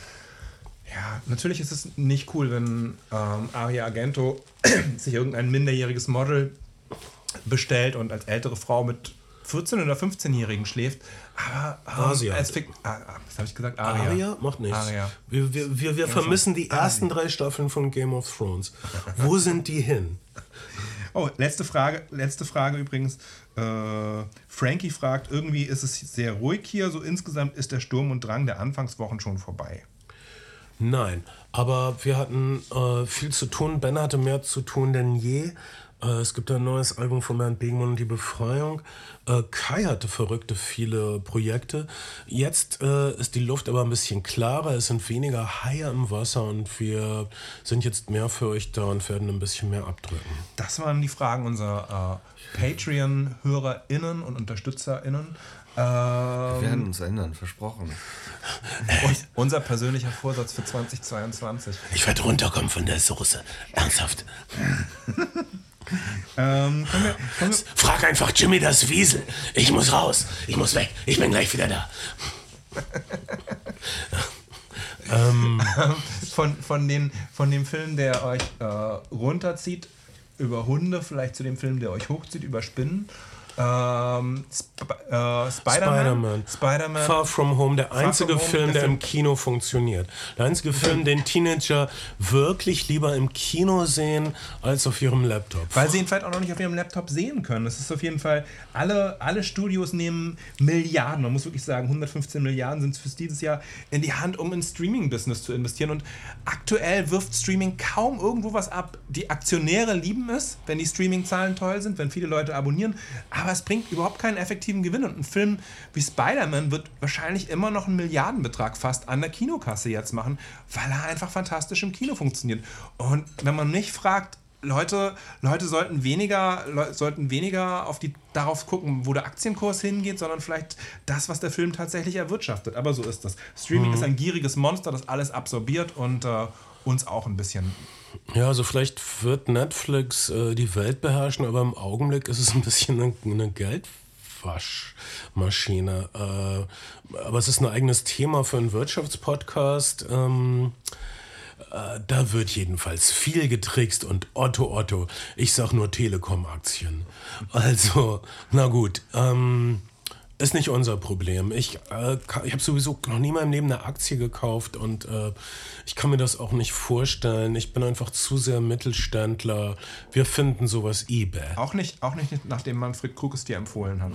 Manfred Krug, großartiger Typ, aber dafür hätte er sich mehr schämen müssen, als er es öffentlich getan Hat er hat. bestimmt. Hat er. Ich glaube, er hat sich für wenig geschämt. Manfred Krug, auch eine Geschichte, äh, hat gerne beim Tatort, weil er die Dialoge so belanglos fand und gemeint hätte, also was hätte er schon tausendmal gesagt, auf Post-its seine Zeilen an die, äh, an die Stirn seiner GegenüberdarstellerInnen geklebt, damit er Das die ist- nicht auswendig lernen muss. Das ist echt erniedrigend. Das ist super erniedrigend. Post-its an die Stirn. Das, das ist eine neue Er Dimension. guckt ihn immerhin in die Augen. Oder John. Barrymore, der, der Großvater von Drew Barrymore, war ja ein bekannter Shakespeare-Darsteller und der hat sich auch immer geweigert, diese Dialoge zu lernen, hat die auch überall an die Stühle, an die Fußboden, an, an die Tische kleben lassen. Und der Regisseur war ganz verzweifelt. Mr. Barrymore, warum möchten Sie das denn nicht lernen? Das ist doch kein Problem für einen großartigen Darsteller wie Sie, diesen Dialog auswendig. Ich kann Hamlet auswendig. Ich kann Macbeth auswendig. Ich kann all die großen Meister der Vergangenheit habe ich hier in meinem Kopf. Da glauben Sie doch nicht, dass ich diesen Müll in mich reinlasse. Ja, ungefähr, ungefähr das ist auch dieses Manfred Krug-Argument gewesen. Ähm, Kann man machen. Ähm, kann man, wenn man sich leisten kann, dann geht das. Das ist, äh, das habe ich daraus gelernt. Ja. Aber es ist Post-its. Post-its an die Stirn ist so, also erniedrigender geht's nicht. das, ist, das ist noch erniedrigender als der Typ, der Rudi Carell den, äh, den Ascheimer hinterhertragen musste beim WDR, wo Rauchverbot geherrscht hat. Cool. Äh, Dieter Thomasek, auch ein starker Raucher. Der hatte bei jeder Hitparaden Live-Übertragung, hat er überall versteckte Aschenbecher. Und er hat immer, wenn die Leute performt haben, die äh, Roy Black haben alle live performt, und er war in einer anderen Ecke, hat diskret vor sich hingeraucht und aber immer fünf Sekunden, bevor die Kamera auf ihm war, hat, das, die, hat er den Stummel immer ausgedrückt und er war Mr. Showbusiness. Das hat nie jemand gesehen, er war einfach so professionell. Also, naja, da müssen wir erstmal Bist du jemals in der Hitparade zu Gast gewesen? Nee, ich war fast auf Dieter Thomas Hecks Schloss zu Gast gewesen. Marion Merz hat mich eingeladen, aber da war ich leider auf Tour. Ähm, aber das war, das war eine der letzten großen Versammlungen. Einmal im Jahr Dieter Thomas Heck alle Schlagersänger und Schlagersängerinnen, die jemals zu Gast waren in der Hitparade, eingeladen auf sein Schloss, wo er mit Hildchen, glaube ich, hieß seine Frau, hat er sie alle eingeladen. Es gab ein großes Bacchanal von, das hätte ich echt gerne, da wäre ich so gern, scheiße, das hätte ich, Das wäre fantastisch. hätte ich gern einfach mal nicht in Regensburg gespielt, aber dann da gewesen. Ich habe echt so viel verpasst in meinem Leben, weil ich das Schönste machen durfte. Ähm, okay, lass uns über Spider-Man Far From Home reden. Ich habe es gestern gesehen äh, in der äh, ich gebe wieder als ich bin entweder UCI Ottmarschen oder im Savoy. Und aber nur im UCI Ottmarschen gibt es so eine Art IMAX. Es ist so ein gefaktes IMAX in Hamburg und ich wollte es auf IMAX und in 3D Nee, sehen. nee, nee, nee, nee, nee, mein, mein, mein kleiner behaarter Freund. Das, äh, das, äh, es gibt ein, ein richtiges IMAX im UCI, also ein halbrichtiges IMAX, ein noch richtigeres IMAX als das im UCI Odenmarschen in, Wandsbek. im, im UCI Wandsbek. Da gibt es einen, einen expliziten Ja. IMAX-Saal. Der ist, der ist ein bisschen mehr als das IMAX und das iSense im UCI Odenmarschen noch. Ja, da habe ich First Man gesehen in der Presse. Das war ganz Mission gut. Impossible gesehen, ja. Und das ist auch ganz gut. Aber es ist auch nicht so richtig super. Nee, es ist nicht IMAX. so richtig super IMAX, aber es ist schon Aber es ist gut genug, um da 5 Euro draufzuschlagen. Ja, und, und die Mission Impossible Filme sind auch einfach toll im Kino.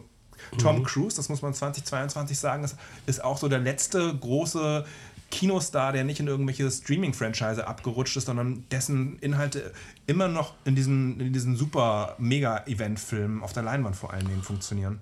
Ja, die, jedenfalls vom Trailer her sah man das im Spider-Man Far From Home, dass es viel geht um Höhe und Entfernung und kinetische Bewegung zw zwischen den Straßenschluchten. Und das wollte ich auf jeden Fall in 3D und möglichst groß sehen. Also Hat es sich gelohnt? zuerst ja. Und dann gibt es äh, eine sehr traurige Sache, die passiert. Ich, ich muss jetzt mal spoilern. Ja, ist übrigens, ich habe hab ihn in der Pressevorführung im Savoy gesehen und äh, oder im 3D oder 2D? 2D. Ähm, und, und die Darsteller und der Regisseur kommen vorher einmal und sagen, please, please, don't spoiler it. Ähm, aber wir, ich glaube, wir, wir, also wenn ich ihr, würde es jetzt, wenn jetzt, ist, wenn jetzt ist in der sechsten Woche, also ich, ich würde es jetzt spoilern. Wenn ihr es nicht gespoilert haben wollt, skippt fünf Minuten vor. Ähm, also es passieren ein paar traurige Sachen und es passieren überraschende Sachen. Traurige Sache, die passiert ist, dass Marisa Tomei, Tante, die Tante May spielt, stirbt. Äh, völlig sinnlos. Nur damit irgendwas Dramatisches ist und dann äh, ist Peter Parker traumatisiert, aber dann begegnet er den anderen Spider-Mans aus den anderen Filmen. Andrew Garfield und Tobey Maguire tauchen aus Paralleluniversen auf und dann bekämpfen sie in Schrägstrich heilen sie Superhelden. Das ist ein Reso ein Quatsch, ein, ein, ein super Schurken-Resozialisierungsplot. Ähm, allerdings, das ist ein, das ist so Hanebüchen, aber es wird mit ziemlich viel Tempo Ja. erzählt, dass es einem nicht so auffällt. Aber es passieren unglaublich bescheuerte Dinge in Spider-Man Far From Home. Ich komme nicht drüber weg. Da ist so viel Schwachsinn. Ich äh, dachte, bei aller Liebe, hätte doch nicht mal ein Erwachsener sagen können, Moment mal. Aber nein, okay. Blödsinn Nummer eins. Äh, Dr. Strange macht einen super schwierigen Zauber. Äh, Peter Parker möchte, dass sich niemand erinnert äh, daran, daran, dass der Spider-Man ist. Damit endet der letzte, Ja. der letzte Spider-Man-Film Jonah. James, äh, es wurde seine Geheimidentität erhöht. Er möchte, dass Dr. Strange das zurückzaubert, dass sich niemand mehr daran erinnert. Dr. Strange ist also am Zaubern. Äh, vorher wurde klar gemacht, es ist ein ganz gefährlicher, ganz komplizierter Zauber. Ja. Aber er fängt einfach so an. Oh, ich zaubere mal den allergefährlichsten Zauber, der alles kaputt macht. Und dann mitten in diesem Zauber, obwohl er gelernt hat, dass das unglaublich kompliziert und schwierig ist, labert Peter Parker einfach so dazwischen. Moment, ich möchte aber noch so. Und Übrigens schon im Trailer zu sehen. im Trailer will irgendwelche Spezifikationen. Deshalb geht das alles komplett schief. Das ist doch schwachsinnig. Also, Außer, außer der Hotelportier, bei dem ich im Hotelkino immer freien Eintritt habe, donnerstags um 23 Uhr. Der darf sich, so ungefähr. Es dürfen sich dann doch ausgewählte Leute äh, erinnern. Das ist ähm, Der- die Prämisse. Die Prämisse ist ein bisschen wie so eine 70er Jahre Doctor Who Episode. Ähm, und die, die, die, die schlimme. Mh, die schlimme Folge ist, dass jetzt äh, sich irgendwelche Dimensionsportale, mir egal, erklärt das doch einem anderen, ähm, öffnen und dann alle möglichen Superschurken von früher kommen. Und das ist eigentlich schön. Es ist schön, wieder Dr. Octopus zu sehen, den grünen Kobold zu sehen. Der Sandmann kommt ein bisschen kurz. Äh, dieser Schauspieler ist sehr ähm, äh, empfindsam und er kann sehr schön traurig gucken. Er hat zu wenig äh, Leinwandzeit, ist meine Meinung, aber Willem Dafoe ist einfach größer und keine Ahnung. Äh, dann die Echse. Niemand mochte die Echse so richtig im ersten Amazing Spider-Man-Film mit Andrew Garfield. Und äh, okay, all diese Schurken kommen zurück und äh, Dr. Strange fängt sie ein in so einer Art Superschurken-Zoo. Er hat aber eine Maschine, wo er sie alle zurückschicken kann, wenn sie alle eingefangen sind. Das haut doch hinten und vorne nicht hin. Irgend so, eine, irgend so einen komischen Rubik-Würfel hat einen Knopf, dann drückt man drauf, sind alle Superschurken weg in ihrer eigenen Dimension, keine Probleme. Nein, das dürfen wir nicht tun, weil dort werden sie vielleicht getötet durch die Parallelwelt-Universums äh, Spider-Mans. Ja, und ja, und dann resozialisieren wir sie halt. Was für ein Scheiß. Ähm, ja. Und dann drücken sie einfach nicht auf diesen Knopf, das macht mich wahnsinnig. Und was ist der äh, das Ergebnis davon? Tante May stirbt, die super heiße, super süße Ultramilf, man kann es nicht anders sagen, Marisa Tomei, die ähm, ein, eine Affäre mit äh, John Favreau, also Happy, also Tony Starks Chauffeur hat. John, John Favreau, der eigentlich jetzt im Grunde Star Wars mit in der Hand hat, äh, der Mandalorian Boba Fett die Serien macht, ähm, ist ein glücklicher, übergewichtiger Typ und ich und Bernd, wir identifizieren uns total mit ihm. Und, und er hat eine Affäre mit der super heißen Marisa Tomei und die stirbt. Das ist so scheiße, aber sie sagt, oh, ich sterbe jetzt, aber wir müssen trotzdem diese Superschurken resozialisieren. Ich Auch- könnte auch kotzen. Wieso denn? Eines der besseren, eines der, eines der absurderen Bilder in dem Film ist, es rücken, rücken ungefähr 30 Spezialeinheiten auf, dieses, auf den Schauplatz dieses Todes zu und alles ist weiträumig abgesperrt und John Favreau fährt mit seinem kleinen Privat-Pkw vor all diese Spezialeinheiten und steigt auf. Nein! Ähm, ich finde, ich finde das, ähm, der, der, dem Film gelingt wie immer wie fast allen Spider-Man-Filmen sehr gut diese sehr zarte Teenager-Coming-of-Age-Geschichte, das Befinden von Teenagern und, die, und, die, und diese Liebesgeschichte, finde ich, funktioniert Ja. fantastisch in fast allen Spider-Man-Filmen. Da, wo er, wo er eine anrührende Coming-of-Age-Geschichte ist, wo er sich Zeit nimmt für die Charaktere. Es ist schön, es ist poetisch, es ist irgendwie toll und man, man spürt was. Hm, Dann, dann macht er diese Multiverse-Tür auf, die nach allem, was man so liest, äh, drehen Leute wohl komplett durch und, und, und gerade die, die Nerd-Fans feiern bestimmte Aktionen und bestimmte Moves von alten Spider-Mans ab, aber ähm, diese Multiverse-Tür fühlt sich an wie so nachgeschoben. Wir haben halt aus ökonomischen Gründen das Zeug alle zehn Jahre rebootet. Jetzt, äh, liefern, wir eine, jetzt liefern wir eine ziemlich implausible erzählerische Erklärung dafür, warum das so ist und machen gleich nochmal eine Tür auf, um gegebenenfalls auch noch Mash-up und noch mehr Quatsch damit zu machen. Das Ergebnis dieses Spider-Man-Films ist auf jeden Fall ein Reset. Also am Ende dieses Films äh, kennt niemand Peter Parkers Geheimidentität. Und äh, er, er geht scheinbar nicht an die MIT-Universität nach Boston, wie sein Freund Ned und sein, die Liebe seines Lebens MJ. Er bleibt also scheinbar alleine in New York zurück und Spider-Man vor sich hin. Das ist jedenfalls der Reset, den sich das Marvel-Universum jetzt gönnt. Ähm, aber Tante May ist tot und das ist so schrecklich. Und, äh, Aber, aber nur in ich, einem Universum. Wir wissen, Ja. was, wir, was, wir, was wir daraus lernen, ist, dass alles in allen Universen jederzeit passieren kann. Und der Film ist natürlich auch schon wieder Startrampe für zwei weitere Filme, nämlich einen Spider-Man-Venom-Film und einen Doctor Strangelove-Film. Ich finde, das Multiversum macht alles so irrelevant. Das, Ja. Seitdem habe ich keinen Bock mehr. Ich glaube, es geht.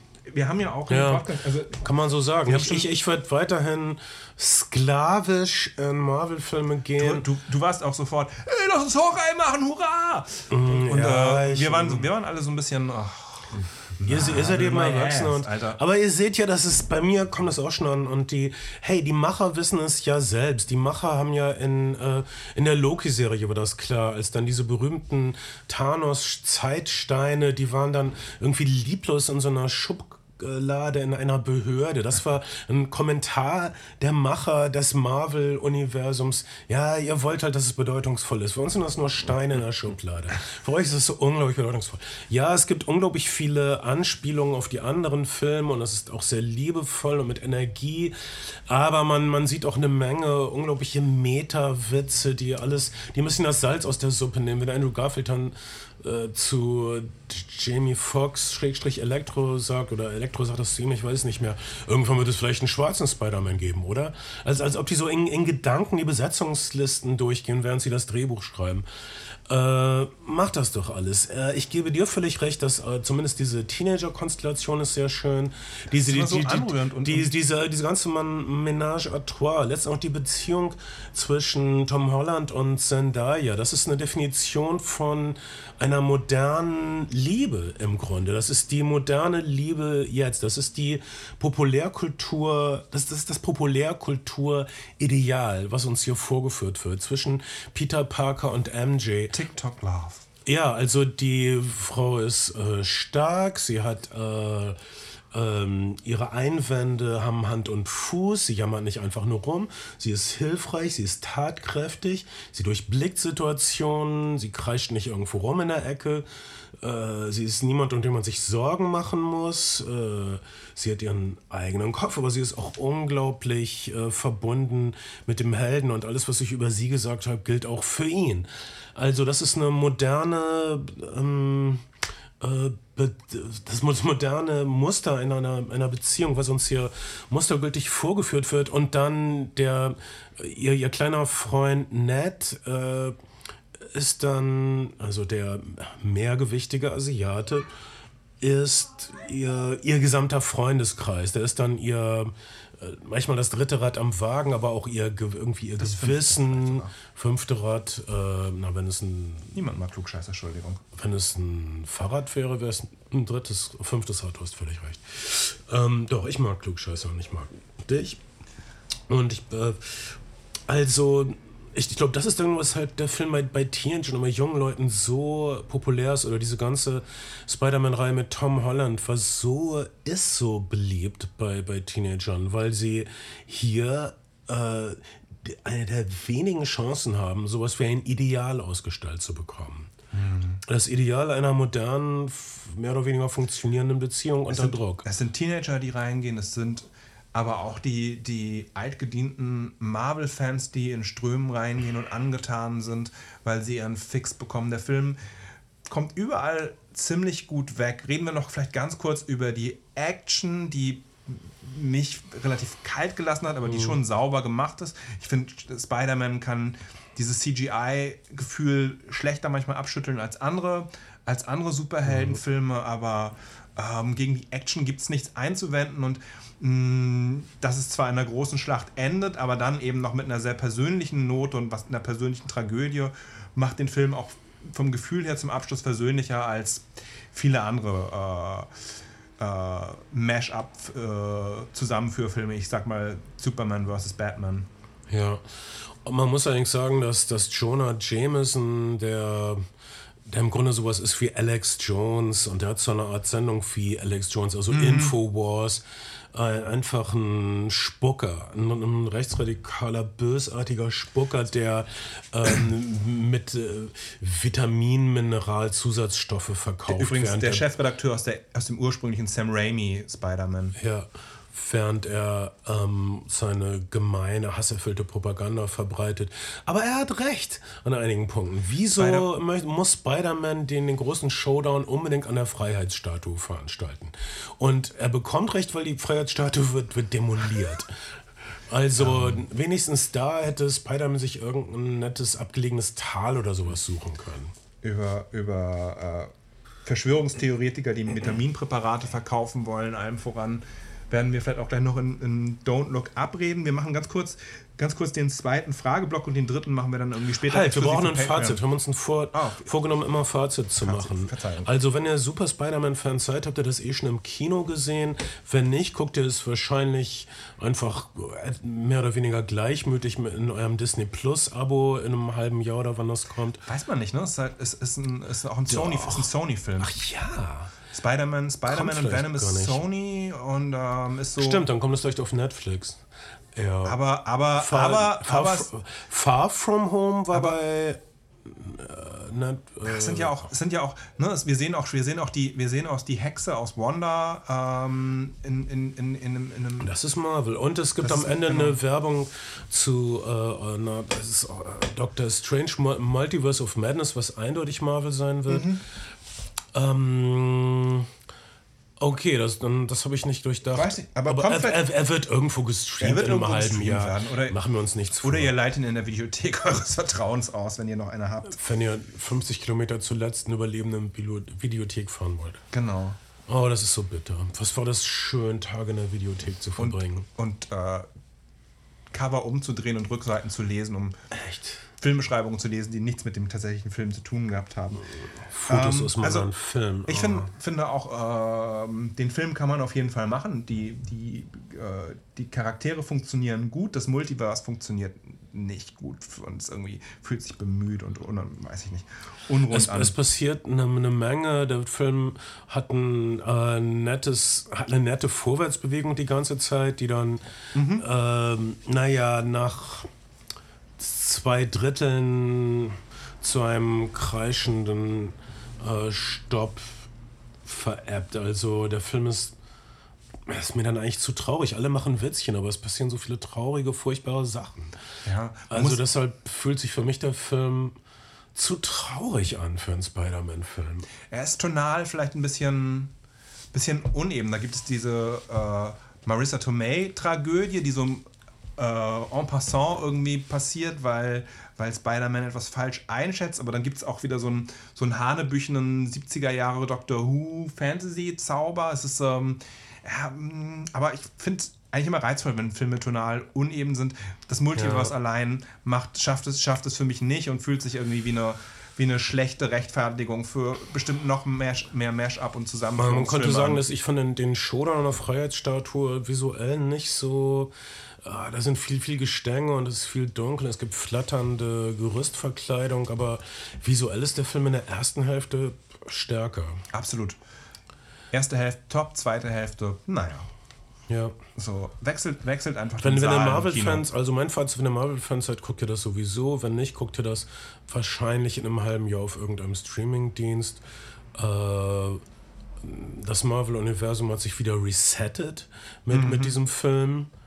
Ähm, und es gibt ein nettes, wie, nostalgisches Wiedersehen mit den anderen Spider-Mans. Oh, und ein dritter Pitch ist auch noch ein blinder Anwalt, der wahrscheinlich auch noch einen eigenen Film bekommen wird. Matt Murdock von, naja, der- das ist Matt Murdock aus der Marvel-Serie, auf die es auf Netflix gab. Ja, Also der Dämon, der Genau. Devil. der, der Devil. Nicht, nicht. Nicht- der Ben Affleck, der, der Devil. Nee, nee, Gott sondern bewahre. der, der, der von Kevin Smith Nicht die schlechteste Serie, finde ich. Nein, du, du meinst jetzt die Serie. Der du, Film, den Film fand ich mies. Der Film ist mies. Der Film der ist Film, es, es gibt einen, einen Director's Cut und der ist okay. wirklich. Das rettet er die Drehbuchehre Ehre von Kevin Smith. Das, da so weit würde ich nicht gehen. Okay, äh, Fra Fragebogen. Bei welchem Film habt ihr im Kino geweint? Oh, einige. Immer dauernd. Dauernd. Ständig. Zuletzt, zuletzt, obwohl nicht unbedingt ein guter Film, Belfast. Jetzt, ich ich, ich habe sogar bei, bei, bei, bei Power of, of the Dog geweint. Es gibt eine, Un, äh, nicht im Kino, aber zu Hause. Es ist ein Film. Und ich habe ihn zu Hause gesehen und selbst zu Hause habe ich geweint. Ich weine mal dauernd. Ich weine bei äh, Lebensversicherungswerbung. Äh, ich, Gott, dauernd. Ähm, bei Power of the Dog gibt es diese Szene einfach vor, wo Jesse Plemons sagt, äh, es ist einfach so unglaublich nett, nicht allein zu sein. Das ist so rührend, wie er das rüberbringt, wie es eingefangen wird. Sie sind auf einer äh, desolaten äh, Bergkuppe. Ja. Ich habe zuletzt sehr viel bei, bei äh, Ted Lasso geweint. Das ist eine Feelgood-Serie mit sehr viel Tränenpotenzial. So als hätte Aaron Sorkin eine Feelgood-Serie geschrieben. Anyways. Ich habe zuletzt bei dem Animationsfilm Encanto geweint. Ah, das, Das ist, ein- das ist auch gerade einer der Streaming-Hits auf Disney, Disney Plus. Es ist eine wirklich fiese Todesszene drin, die ähm, sehr geschickt äh, mit dem richtigen Lied unterlegt wurde. Okay. Wel welches Lied? Ich hab, ich, das ist ein spanisches Lied. Ich Oh. Okay, wow. Ich, Encanto stand mir noch bevor. Gut, also dann freue ich mich darauf, da zu weinen. Who Killed Laura Palmer? Bob.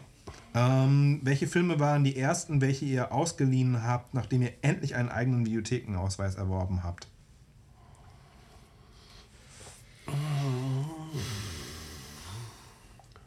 Da verschwimmt so viel. Was ist denn das für eine Frage? Na komm, das ist eine sehr. Das ist eine, eine sehr generationsspezifische Frage. Ich weiß gar nicht, du warst wahrscheinlich schon. Wann, wann gab es so richtig. Wann, wann, also zum Beispiel, wir hatten sehr spät VHS bei uns zu Hause. Da hatten eigentlich alle anderen Kids schon. Ich war fast. Ich war quasi. Bevor ich VHS auch so.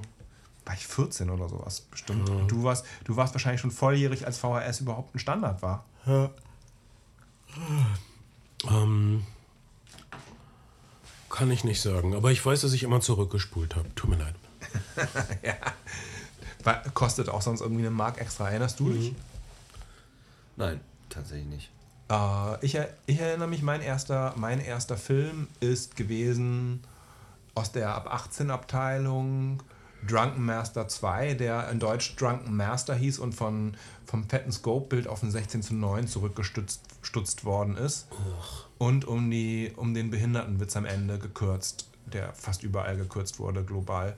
Ähm, aber Drunken Master 2, äh, 1994er, 93er Jackie Chan Film. Ich hatte kurz zuvor Rumble in the Bronx im Kino gesehen, weil der im Bundesstaat über als New Line veröffentlicht wird. Das war mein erster Film. Ähm, Klingt schlüssig. Drunken Master 2 ist ein fantastischer Film. Ja. Ähm, hier, äh, Kai Semmelhack fragt hier meine Frage: welcher, Welchen Filmklassiker möchtet ihr unbedingt nochmal im Kino sehen? Alle. Ich möchte sie alle sehen und zwar auf 70 mm. Äh, Dr. Chivago auf 70 mm. Habe ich auch gesehen. Er hatte sie alle. Er hatte sie alle. Ich hab's ja, ich hab, ab und an gibt es so Berlinale Specials und so und dann, dann bin ich immer als erstes, wenn ich akkreditiert bin, bei den 70 mm Sachen. Äh, ich bin am Bahnhof gewesen von, von Dr. Chivago in Spanien. Spanien? Und das Verrückte ist, direkt gegenüber liegen, liegen die Reste des, äh, des Stadtsets von, von Bahnhofsets von Spiel mir das Lied vom Tod. Hier Dr. Chivago und Indiana Jones, da spielen wir das Lied vom Tod. Man, Toll. nur ein Steinwurf entfernt. Ist, ist Indiana Jones äh, auf demselben Bahnhof? der dritte Teil. Ach, grob wusste ich nicht. Toll. Ähm, weiß ich, auch welchen Film möchte ich nochmal unbedingt im Kino sehen? Ich habe. Ähm, puh, weiß oh, ich habe die meisten Sachen, die ich im Kino. Ich hätte, hätte glaube ich, Lust, zum Beispiel auch nochmal Spartacus in einer ziemlich fetten Filmkopie zu sehen. Von Kubrick. Ähm, eigentlich ja gerne so episches Film oder alles was so was so was so das was in den in den 60er 50er und 60ern das sogenannte Roadshow Treatment hieß also Filme die eine extra Ouvertüre bekommen haben, eine eigene Pause. Sowas finde ich immer, sowas finde ich fantastisch. Äh, ben Hur ist so ein Film, den ich auch schon im Kino gesehen habe. Lawrence of Arabia ist so ein Film, den ich auch schon im Kino gesehen habe. So, das, diese Roadshow-Filme, die so ein, die dieses, dieses Event-Flair der 50er und 60er Jahre haben, finde ich sehr, sehr aufregend im Kino. Ja. Äh, einen Belmondo-Film schauen, welchen würdet ihr empfehlen? Deswegen, Belmondo ist zu der Zeit gerade gestorben gewesen. Oh, fang an, Ben. Welchen Belmondo? Ich, äh, ich bin ja nicht so gut mit Namen wie ihr. Ich, für mich ist das alles ein großer, eine große Pampe, ehrlich gesagt, im Kopf. Ich würde Pirole Fou von de, sein zweiter Jean-Luc Godard-Film von 1964 nehmen. Äh, 12 toll. Uhr nachts. Ja, toll. bunt, toll. Wir haben gerade, also viel wieder, wieder zu finden, gerade in dem Film, was jetzt auch im aktuellen Wes Anderson-Film zu finden ist. Ich würde den virilen Mainstream Belmondo. Ich sag mal der Windhund. Ja, es ist auch ein, ist auch ein also seine, seine ganzen, seine ganzen äh, Genrefilme der 70er und 80er sind auf jeden Fall auch nicht zu verachten. Aus dem gleichen Jahr, glaube ich, wie 12 Uhr nachts ist, äh, äh, wie heißt denn der auf Deutsch? Greed Under the Sun, ähm, ähm, 10.000. Also äh, Belmondo spielt, spielt, ist ein Henri Verneuil-Film 1964. Belmondo spielt einen, einen Truckfahrer, der mit einem Truck mit äh, teurer Ladung durchbrennt. Der rifft so ein bisschen auf äh, den, dem Clouseau-Film, äh, Henri, äh, dem äh, äh, in dem sie Nitroglycerin durch die Gegend fahren. Den, der, das ist ein Film, den wir immer erwähnen und den Leute. Ich habe neulich, ja, Lohn der Angst. Lohn der Angst. Und Lohn der Angst haben wir schon Fear. oft er erlebt, weil es gibt viele Leute, die diese, viele Actionfilme, viele Thriller, die diese Idee klauen. Zuletzt und ich hatte, Mandalorian, ja. ja. und ich hatte ja, ich hatte dann so eine nach, so eine persönliche Nachricht äh, auf Social Media. Ja, ich habe jetzt, weil ihr das in eurem Podcast so oft erwähnt, habe ich jetzt Lohn der Angst geschaut, aber das ist ja schon ziemlich langatmig.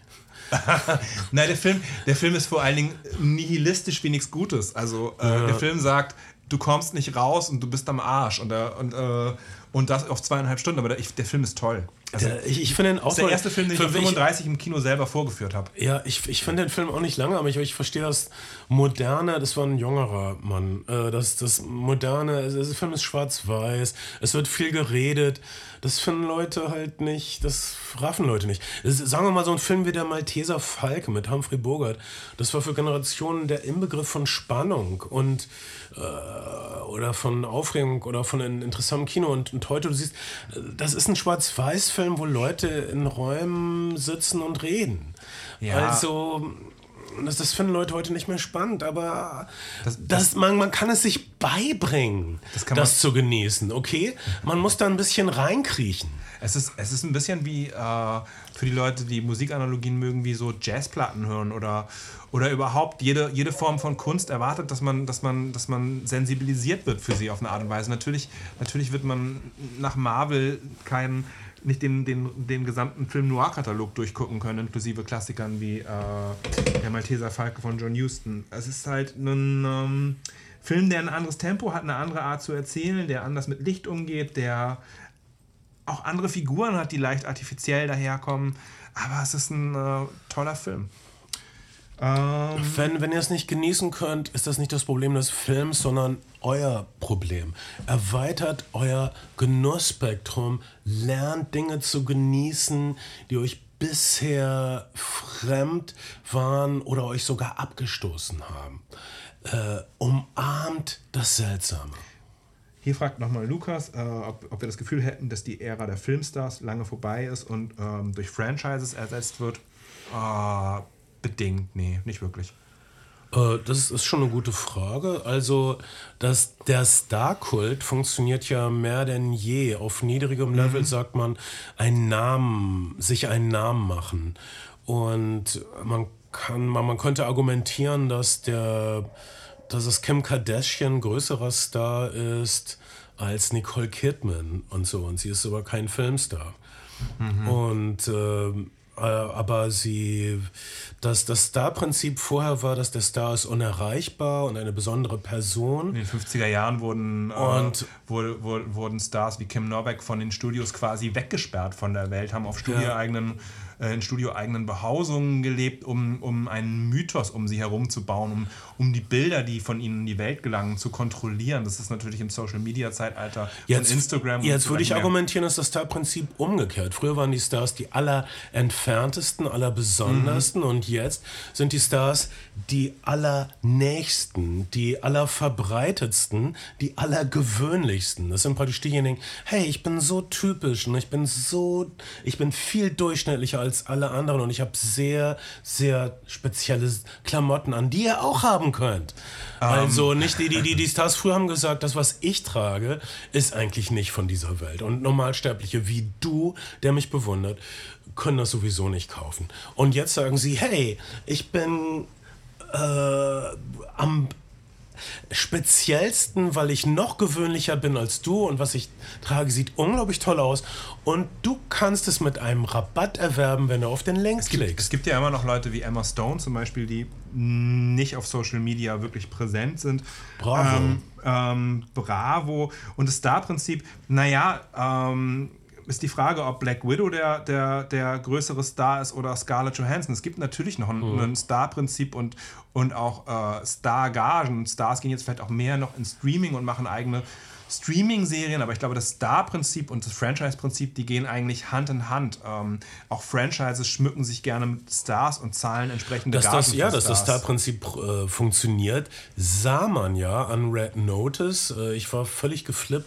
Über der Reeperbahn war ein riesiges Plakat, was Mhm. man sonst nur vom Hollywood Boulevard kennt. Äh, das, äh, mit, mit, mit The Rock und Gal Gadot und Ryan Reynolds, Red Road Notice auf Netflix. Also ein super Star-Power-Plakat wie in den 50ern oder 60ern, aber mit einem Film, den du jetzt sofort streamen kannst für ein paar Euro im Monat. Wow, also der das. noch, äh, der, der, ja, der über Monate hinweg die Netflix-Charts angeführt hat, völlig abseitig von mittelprächtigen Kritiken, hat einfach die Star Power dieses Films dazu geführt, dass Leute ein, ein Franchise, was sie nicht kennen, ein, oder den Startfilm für ein Franchise, was sie noch nicht gekannt haben, auf Netflix blind oder. Also da, da würde ich sagen, dass das Star-Prinzip äh, sich gut verträgt mit den Streaming, mit, der, mit dieser Streaming-Ära. Und auch mit, den, mit der Franchise-Ära. Das geht, glaube ich, Hand in Hand. Äh, apropos Star-Prinzip, die letzte Frage von Michael haben wir schon beantwortet nach den Anfängen des Podcasts. Star-Prinzip, Star-Started oder mit Stars ausgestattet ist auch der nächste Film, über den wir sprechen. Das ist ein sehr behäbiger Übergang, ich gebe es zu, aber Nein, ähm, äh, Don't, Don't Look Up ist auf jeden Fall ein Film, der mh, Red Road Notice in seiner Besetzungscouch in nichts nachsteht, wenn nicht noch gar äh, vorangeht mit Ja, äh, noch mehr Star. Power.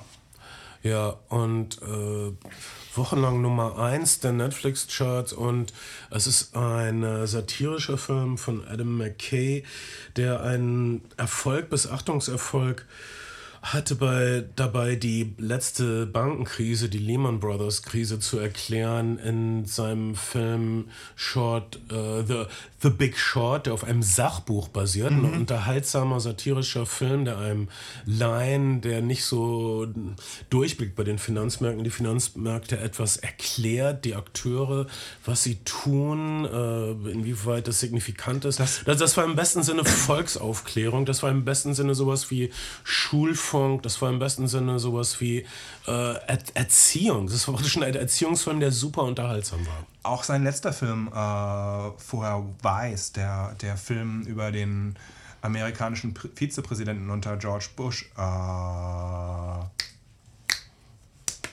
Cheney. Dick Cheney. Dick Cheney. Ähm, ist, ist ein Film, der fanta also in, in Form einer ein bisschen satirisch, ein bisschen komödiantisch angehaucht, aber immer auch bitter, der fantastisch den Aufstieg des, des der, der oder den Wandel der Republikanischen Partei, angefangen von Richard Nixon zu dem, was dann später Donald Trump geworden ist, erklärt, wie, wie, wie Special Interest, wie, Geld, wie externes Geld reingeflossen ist, Politik immer weiter korrumpiert hat, die Republikaner immer weiter nach rechts getrieben hat. Ähm, das erklärt dieser Film ganz gänzlich, gänzlich wunderbar und ist dabei ein, ein, ein fantastischer Film. Ähm, Don't Look Up hat auf eine Art und Weise auch ähnliche Ambitionen. Er ist eine Satire, er ist eine sehr, hm, auf Englisch würde man sagen, broad, eine sehr, eine sehr flache Satire in dem, was er zeigt, aber er versucht auch einen Mechanismen legen, würde ich behaupten. Und da ist halt ein Originalstoff, Weiß und Big Short basieren halt auf Dingen, die es auf Vorgängen, die passiert sind, äh, die dann satirisch nachbearbeitet werden. Äh, aber Don't Look Up ist ein Originalstoff, äh, ein, ein Kon eine Konzeptkomödie auch im Grunde. Was wäre, wenn ein großer Satel äh, Komet auf die Erde zurast? Wir wissen, dass er auf die Erde zurast, aber keiner will das so richtig wahrnehmen. Ähm, wie lustig und frustrierend muss das sein, den Leuten zuzugucken, die vor dieser Gefahr warnen? Und äh, wie interessant ist das bitte, wenn äh, ihre besten Bemühungen versanden oder in andere sinnlosere, uneffektive äh, Aktivitäten übergehen? Der, der Stoff ist geplant gewesen vor, der, vor 2020, vor der Pandemie und ist offensichtlich ein, ein Riffen auf der Bush-Regierung und dieser bipolaren Spaltung einer Gesellschaft, von denen Leute wirklich in unterschiedlichen Realitäten leben. Die einen sagen, don't look up, also schau nicht nach den Meteoriten und die anderen sagen, guck hoch und äh, geh mit dem, was dich erwartet, um. Ähm, er ist dann, hat dann nochmal eine andere Aktualität bekommen durch das, was vielleicht, oder durch das, was tagtäglich aktuell passiert im Zuge der Pandemie mit denjenigen, die, naja, äh, eben leugnen, dass es diese Pandemie gibt und sagen, das ist eine große Verschwörungstheorie alles und ähm, das sind die Eliten. Ja, dieser Film kommt Grunde beiden ent entgegen. Da ist diese große Gefahr und die Leute, die davor warnen, werden ignoriert, auf die kunstvollste Art ignoriert, aber ignoriert.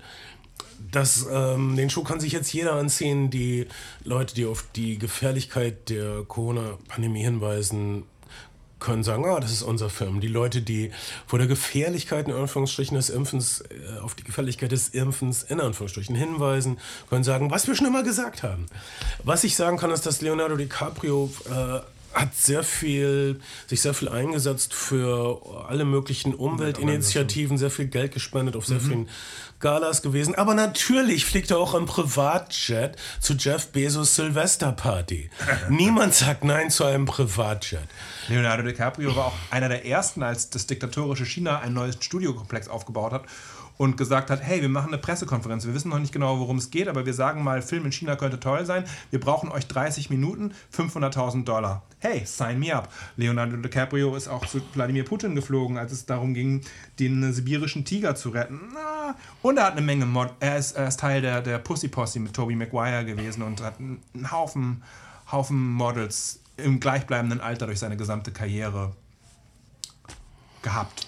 Vielleicht, vielleicht ähm, war das aber auch alles nur Tarnung und er hatte das eigentlich eher was mit Tobey Maguire. Er macht jedenfalls Deals mit diesen Models, die ähm, werden berühmt dadurch, dass sie an seinem Arm sind und dann Aha. verzehnfachen sich ihre Gagen und von dieser verzehnfachten Gage bekommt dann Leonardo DiCaprios Management was ab.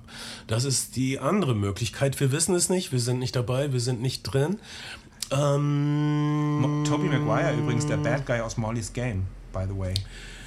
Ja, daran habe ich auch immer gedacht. Ähm, äh, Tobey Maguire kam jetzt, äh, das ist wieder eben zu dem Spider-Man-Film. Äh, äh, reden wir nicht darüber. Das ist ähm, zu viel. Eigentlich lebt ähm, Leonardo DiCaprio zusammen mit Lukas Haas. Das ist eigentlich sein Spezi. Du, du sagst, du, du ähm, erwartest so eine gewisse äh, du, oder deine Unterstellung ist ein bisschen, dass es, ein, dass es eine, eine, eine gleichgeschlechtliche Partnerschaft ist.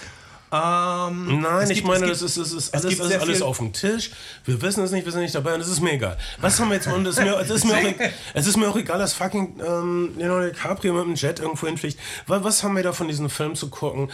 Einige, äh, du sagst äh, heavy-handed, was immer das auf Deutsch? Ich sag nicht heavy, ich, plump, ich sag, ich sag broad, also ist, nicht heavy-handed. Ja. Heavy-handed. Also dieses, dieses, erst, erst flach. Das, äh, das, ist dieser eine Grundwitz. Was wäre, wenn die Welt tatsächlich äh, offensichtlich in Gefahr wäre? Und keiner wird so richtig drauf achten oder mhm. äh, richtig vernünftig drauf eingehen. Leute würden ihren, ihr eigenes Süppchen drauf kochen und ihre eigene Show machen und äh, naja, und niemand würde von einem angemessen reagieren. Das ist äh, der, der eine Witz, aber er wird äh, schon variiert. Es ist nicht mhm. immer derselbe Witz. Absolut. Und ich habe, äh, da ist eine Menge Feindseligkeit in meinem Bekanntenkreis diesem Film gegenüber. Leute meinen zum Beispiel, die Charaktere wären super flach. Denen würde ich entgegenhalten, die Charaktere sind es zuerst, aber dann sind sie es auch wieder nicht. Ich sie sind dann doch differenzierter. Zum Beispiel Kate Blanchett. Ähm, eine, die, die eine TV-Moderatorin spielt, mhm. wird als oberflächlich und eitel beschrieben, aber dann ist sie es auch wieder nicht. Sie dann, hat drei, dann, drei Masterabschlüsse und kann Dichter zitieren. Äh, sie ist eine ziemlich reflektierte Person, die äh, sehr sympathisch ist in, ihrer, in ihrem allgemeinen Zynismus. Ich finde die Charaktere nicht so flach. Alle Leute haben dann ihr Innenleben. Zum Beispiel Leonardo DiCaprio spielt einen unsexy Typen. Äh, was niedlich ist. Und dann hat er diese Beziehung mit dieser Frau und sie haben eine langweilige Ehe. Das wird klar gemacht. Ähm, und äh, er betrügt seine Ehefrau und sie ist aber nicht die offensichtliche betrogene Ehefrau, die sauer ist. Sie sagt dann in der Wiederversöhnungsszene sowas wie, ja, mh, hm, weißt du noch, als wir in die Uni gingen, ich hatte was mit dem Sportstar. Ich Na, das wäre geklärt. Okay, also sie ist nicht, also man, man, man bemüht sich ein bisschen abseits der gängigen Charaktermechanismen ich würde, zu auch nicht sagen, dass die ich würde auch nicht sagen, dass die Charaktere flach sind. Ähm, ich würde sagen, der Film ist ziemlich genau man bekommt ziemlich genau das, was man, wenn man, was man davon erwartet, wenn man, wenn man glaubt, dass jemand 2021 oder 2022 eine, eine Parodie veröffentlicht oder eine Satire veröffentlicht, darauf, was passiert, wenn ein, Meteor, ein tödlicher Meteorit, der die Welt zerstört, auf die Erde zurasen würde. Ähm, Eine Menge Leute würden sagen, es ist überhaupt nicht schlimm. Und äh, äh,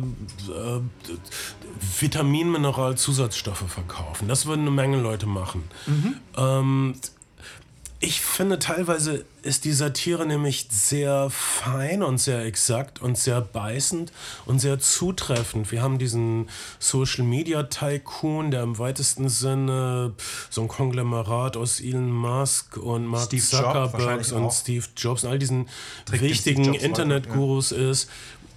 Der wird ähm, geschildert von, Mark Rylance sehr lustig pointiert gespielt als äh, so ein bisschen stoffliger, langsamer Typ. Der gute Wissenschaftler aus Ready Player One wird der schlechte Wissenschaftler aus. Ja, aber nein, er hat alle in der Tasche. Er, mhm. äh, es gibt diese kleine Szene, wo er ähm, die Präsidentin äh, zu sich bittet, befiehlt. Ähm, in dieser kleinen Szene, wie, er ähm, praktisch die, die Präsidentin aus dem Konferenzraum rauspfeift ein, ein, schlechterer Film, eine schlechtere Satire, eine wirklich plumpe Satire, hätte da eine große Sache draus gemacht. Aber die Beiläufigkeit, in der das hier passiert, dass dieser ähm, Internet-Typ die Präsidentin wie so ein Hündchen antanzen lassen kann, ähm, das macht es für, für mich zu ja, einer Qualitätssatire. Andererseits, andererseits sind, die, sind diese Trump-Mechanismen, ähm, die Wissenschaftsministerin ist eine, eine äh, Premium-Sponsorin, die, die keinerlei Qualifikationen für den Job hat. Äh, ihr, ihr Sohn, ihr eigener Sohn ist Chief of Staff. All diese, all diese Unglaublichkeiten der Trump-Zeit, die man kaum noch satirisch zuspitzen kann, werden einfach eins zu eins übernommen und abgebildet. Und Meryl Streep spielt es natürlich, spielt es natürlich fantastisch und ihr Jonah Hill als ihr, als ihr Sohn ist auch eine exzellent geschriebene Figur. Es gibt so einen beiläufigen Job, äh, Witz, wo, wo äh, äh, ein Charakter nicht mit an den Gesprächstisch darf und er sagt, du musst hier warten und dann, dann guckt er nochmal die Tür und sagt, wanna come? Und sie sagt, yeah! Und er schließt einfach die Tür ähm, und sie darf nicht kommen. Das ist arschig das ist ein, ein, und, gutes äh, gut, komödiantisches gut, Timing. Gutes, gutes komödiantisches Timing, gut gespielt. Es gibt auf jeden Fall starke Momente im Film. Ich finde den Film auch überhaupt nicht schlecht. Ich will nur sagen, er trägt sein Herz auf der Zunge. Ähm, ja. Er stellt das, was, was passiert, ziemlich aus. Es gibt. Also, ja. ja, es gibt. Ähm ja, aber die Dinge, die angedeutet, es werden Dinge angedeutet und diese Dinge, die angedeutet werden, haben eine ähm, Entsprechung in der echten Welt. Also es gibt dann diese Szene, wo der Internetguru äh, unserem Helden, Anführungsstrichen Leonardo DiCaprio, erklärt, was für ein Konsumententyp er ist mhm. und wo er ihm gesagt, seit 1996 wissen wir alles, was sie im Internet gemacht haben. Das ist irgendwie nur so ein kleiner Schmunzler zur Seite, aber das hat die Entsprechung in der echten Welt ist das, wenn Mark Zuckerberg mal wieder vor einem US-Untersuchungsausschuss irgendwas rechtfertigen muss, er nicht wirklich in Gefahr ist. Denn solche Firmen wie Google oder Facebook haben sowas wie Geheimdienstabteilung. Informationsdienstabteilung, die wissen alles über alle, was, was jeder im Internet gemacht hat. Das ist kein Paranoia-Scheiß, das ist äh, ja inzwischen Allgemeinwissen. Und, und deshalb äh, kann niemand kann den wirklich ans Zeug flicken, weil die sonst deren Leben zerstören können. Ich würde auch sagen, der Film hat eine didaktische Seite, indem er eben alles auch nochmal erklärt. Er erklärt, wie gläsern der Bürger mittlerweile im Netz, er erklärt, wie Medien funktionieren und wie Aufmerksamkeitsökonomie funktioniert auf Social Media. Das zeigt, das zeigt da all, also all diese Sachen, die, dieses Erklärende, das Durchleuchtende hat dieser Film auch, aber ähm, nicht subtil. Nee, muss er auch nicht, aber das äh, unterläuft, er unterläuft seine eigene Grobheit, um vielleicht in deinem Vokabular zu bleiben, durch Tempo, durch super komödiantisches Timing, mhm auch durch wirklich mutige Schnitte. Also manchmal werden, äh, gibt es Schnitte mitten in einem Wort. Also immer in einem Augenblick, wenn ich denke, okay, jetzt weiß ich aber, wie die Szene geht. In dem Augenblick scheinbar geht, geht der Schnitt direkt zack zur nächsten Szene und die, äh, die Handlung wird wieder vorangetrieben. Manchmal mitten im Wort finde ich mutig, äh, finde ich modern im besten Sinne, mhm.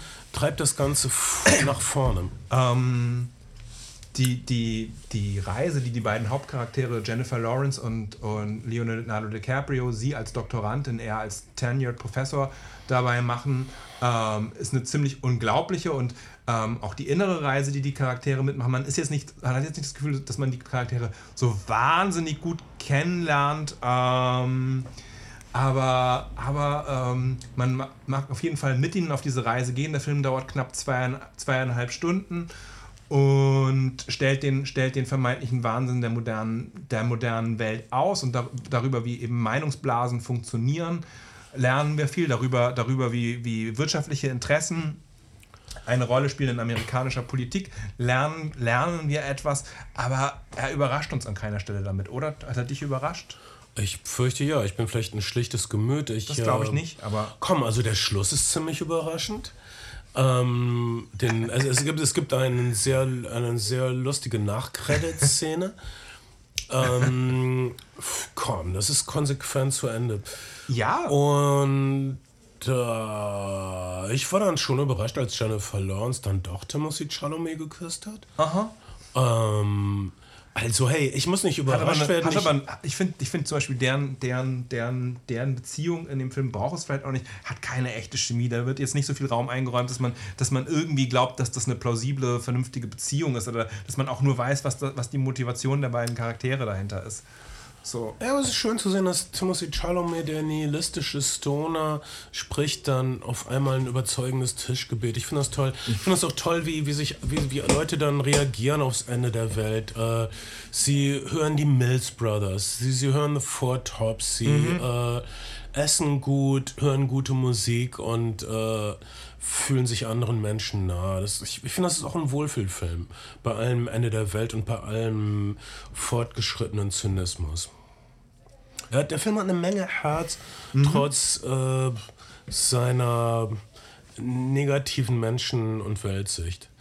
Mhm. Ich, äh, ich, ja, ich, äh, wie gesagt, zweieinhalb Stunden, die ich gerne gesehen habe. Ich finde, es ist halt kein, kein kohärentes Ganzes. Es muss es vielleicht auch gar nicht sein. Und, ähm, und es ist ziemlich genau das, was das Label verspricht. Das ist, das ist aber das ist ja nichts Schlechtes. Ich finde es super interessant, dass ihr den Film irgendwie mochtet. Ich habe mich zweieinhalb Stunden gelangweilt und habe genau nullmal geschmunzelt. Okay. Ich fand es mhm. einfach nur Schrott. Von vorne bis hin. Das finde ich toll, dass du das sagst, Ben. Magst du etwas elaborieren? Ich, also, es fängt, fängt schon direkt am Anfang des Films an. Ich finde es wahnsinnig schlecht gefilmt. Mhm. Also, ich finde die Kulissen zum Teil super lieblos zusammengestellt. Mhm. So, dass es aussieht wie, ähm, ja komm, wir haben zwei Stunden Zeit, lass mal eben ein Set bauen. Ähm, super seltsam, ich finde es zum Teil echt hölzern geschauspielert und nicht, also ähm, das, was ich auch schon angedeutet habe, ich finde, ähm, dass die Rollen überhaupt nicht ausgefüllt werden so richtig. Mhm.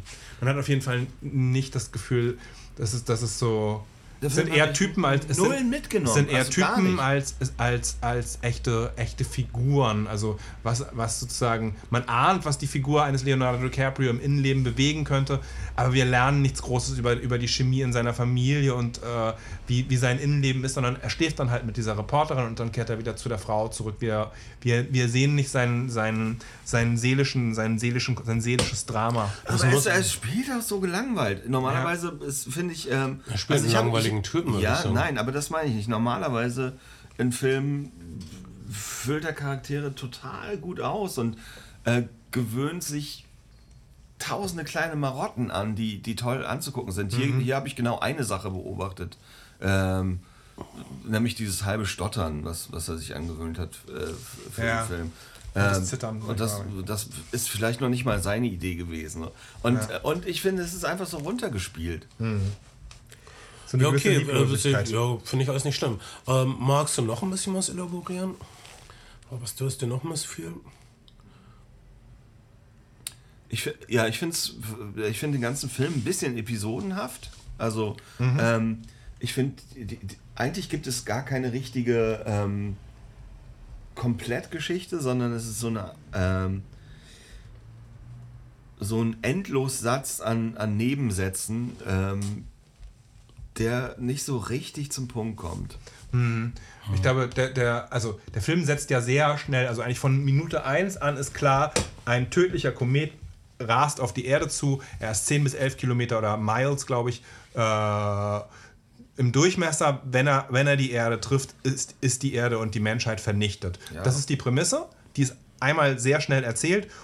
Und auch, dass es, dass, es, dass es sich nicht um eine Wahrscheinlichkeit handelt, sondern dass das, dass das Realität ist. Und dann, dann spielt er so verschiedene Szenarien durch. Wie wäre das, das wirtschaftlich zu melken? Wie würde so eine Weltrettung aussehen? So, ich, ich verstehe das, ich verstehe das, weil, weil das, weil diese Szenarien so lieblos aneinandergereiht manchmal daherkommen und es kein. Aber, aber ich finde, dass, dass dann diese, dieser, dieser Komet und die tickende Uhr das dann doch irgendwie ganz okay zusammenhält. Aber hey, ich. Ich Ähm, freue mich, dass, also vielleicht habe ich ihn auch einfach in einem komplett falschen Moment erwischt. Ach, was, was ist schon falsch und was ist schon richtig? Ja. Man guckt Filme halt in Stimmung und ähm, manche Filme gefallen einem besser in einer anderen Stimmung und manche Filme gefallen einem besser, wenn man sie im Kino gesehen hat und nicht mit äh, nicht alleine vorm, vorm Rechner und andersrum. Ich war einfach froh, dass er vorbei war. Also, Man kann es doch vorspulen. Okay, Ja, gut, das, das wäre geklärt. das wäre das wäre Ähm, ich fand Don't Look Up äh, super unterhaltsam und fröhlich, der fröhlichste Weltuntergang seit langem. Vor allen Dingen nicht so quälend. Immer wenn es gerade quälend wurde, wurde weggeschnitten. Das fand ich toll. Und es ging immer irgendwie weiter. Und, und es, all, äh, es wurden einfach alle schlimmen Dinge, die zu erwarten sind, einmal so ausgespielt. Und ich kann verstehen, dass man davon gelangweilt und genervt ist, aber ich finde, sie wurden äh, pfiffig ausgespielt und äh, durchgespielt. Aber kann verstehen, dass man davon genervt ist. Und das wäre mein Fazit. wow. Ich glaube, wir nehmen gerade den längsten Podcast auf, den wir jemals der aufgenommen Welt. Der Welt. der Welt. Wir Welche sind, Uhrzeit sind wir dann? haben. Wir sind jetzt, also wir haben sowas wie zweieinhalb Stunden. Ach, da geht noch was. wir, theoretisch würden wir jetzt noch über Book of Boba Fett sprechen. Ähm, Machen wir vielleicht nächstes Mal, wenn, man, wenn es mehr Folgen gibt. wenn es mehr Folgen gibt, dann zweieinhalb Stunden. Das war jetzt, das war jetzt ein bisschen so, oh, wir haben zweieinhalb Stunden, jetzt auch mal Schicht im Schacht für heute. Aber, ja, das aber, war's. Ich äh, finde, das war ein ganz klares Zeichen von Bernd. ich, würde, ich würde sagen, wir haben noch die Fragen der Instagram-Leute, die machen wir als Patreon-Bonus. Vielleicht. Vielleicht machen wir Auf jeden Fall jetzt nicht. Jetzt sagen wir einfach, dass es schön war, bei euch zu sein. Ähm, ich kann andere Leute verstehen, die Don't Look Up nicht mochten. Mich hat es erwischt in einem guten, in einem ganz, also ich fand's gut. Was ich, ich finde gut, dass du, äh, dass du dich über so viele Dinge im Leben freuen kannst, was der Unterhaltung Neu- der, betrifft. Der, der neue Bernd. Der neue Bernd ist so milde und positiv. aber das ist doch gut. Also es, äh, man hat doch mehr, man hat doch, also man hat doch einfach mehr Freude am Leben, wenn man den Dingen etwas abgewöhnen konnte. Ich konnte, ich konnte Don't Look Up auch etwas abgewinnen. Ich habe es keinesfalls als zweieinhalb verlorene Stunden gesehen und finde, er passt, fügt sich auch sehr, sehr gut in das Övre von Adam McKay. Das finde ich, finde ich auch immer. Ich gucke Filme gerne auch unter dem Gesichtspunkt. Wie, Der- der- wie ist es um das Gesamtövre Ja. des Künstlers bestellt? Und da passt es. Der Persönlichkeitsentwicklung. Und, Und äh, ähm, ja. da, fügt es, da fügt es sich gut und ähm, das waren kurzweilige zweieinhalb Stunden mit euch. Ja, das war also so lang wie der Film Don't Look Up, so lange waren wir auch. Aber wir sind nicht so viele Charaktere und ich schlafe nicht mit Kate Blanchett. Noch nicht. Noch nicht. Ähm, arbeitest du dran. Und ähm, lustig, dass Donald Trump Meryl Streep am Anfang seiner Präsidentschaft so harsh gedisst hat und, Und sie jetzt, spielt sie ihn. Stimmt, das fand ich auch sehr, sehr reizend. Okay, ähm, dann hören wir uns bald wieder. Wir hören uns bald wieder, falls Ben über diesen Podcast hinwegkommt. Falls wir ihn noch einmal überreden können, Ich bin nicht immer schuld. Ich dachte, der Podcast ist auch gar nicht zweieinhalb Stunden. Wir haben die erste halbe Stunde mit unseren patreon Ja, das stimmt. Das ist irgendwie so. Ich habe übertrieben. Ja, das ist ein bisschen übertrieben, ne? Das war alles so. Ja, wolltest dich ein bisschen wichtig machen, wie? Klar. Verstehe ich. sonst- Weißt du, das mag ich auch alles total. Ich bin Bernd Begemann. Ich bin Kai Otto. Ich bin Ben Schabe. Wir sehen uns bald. Ciao.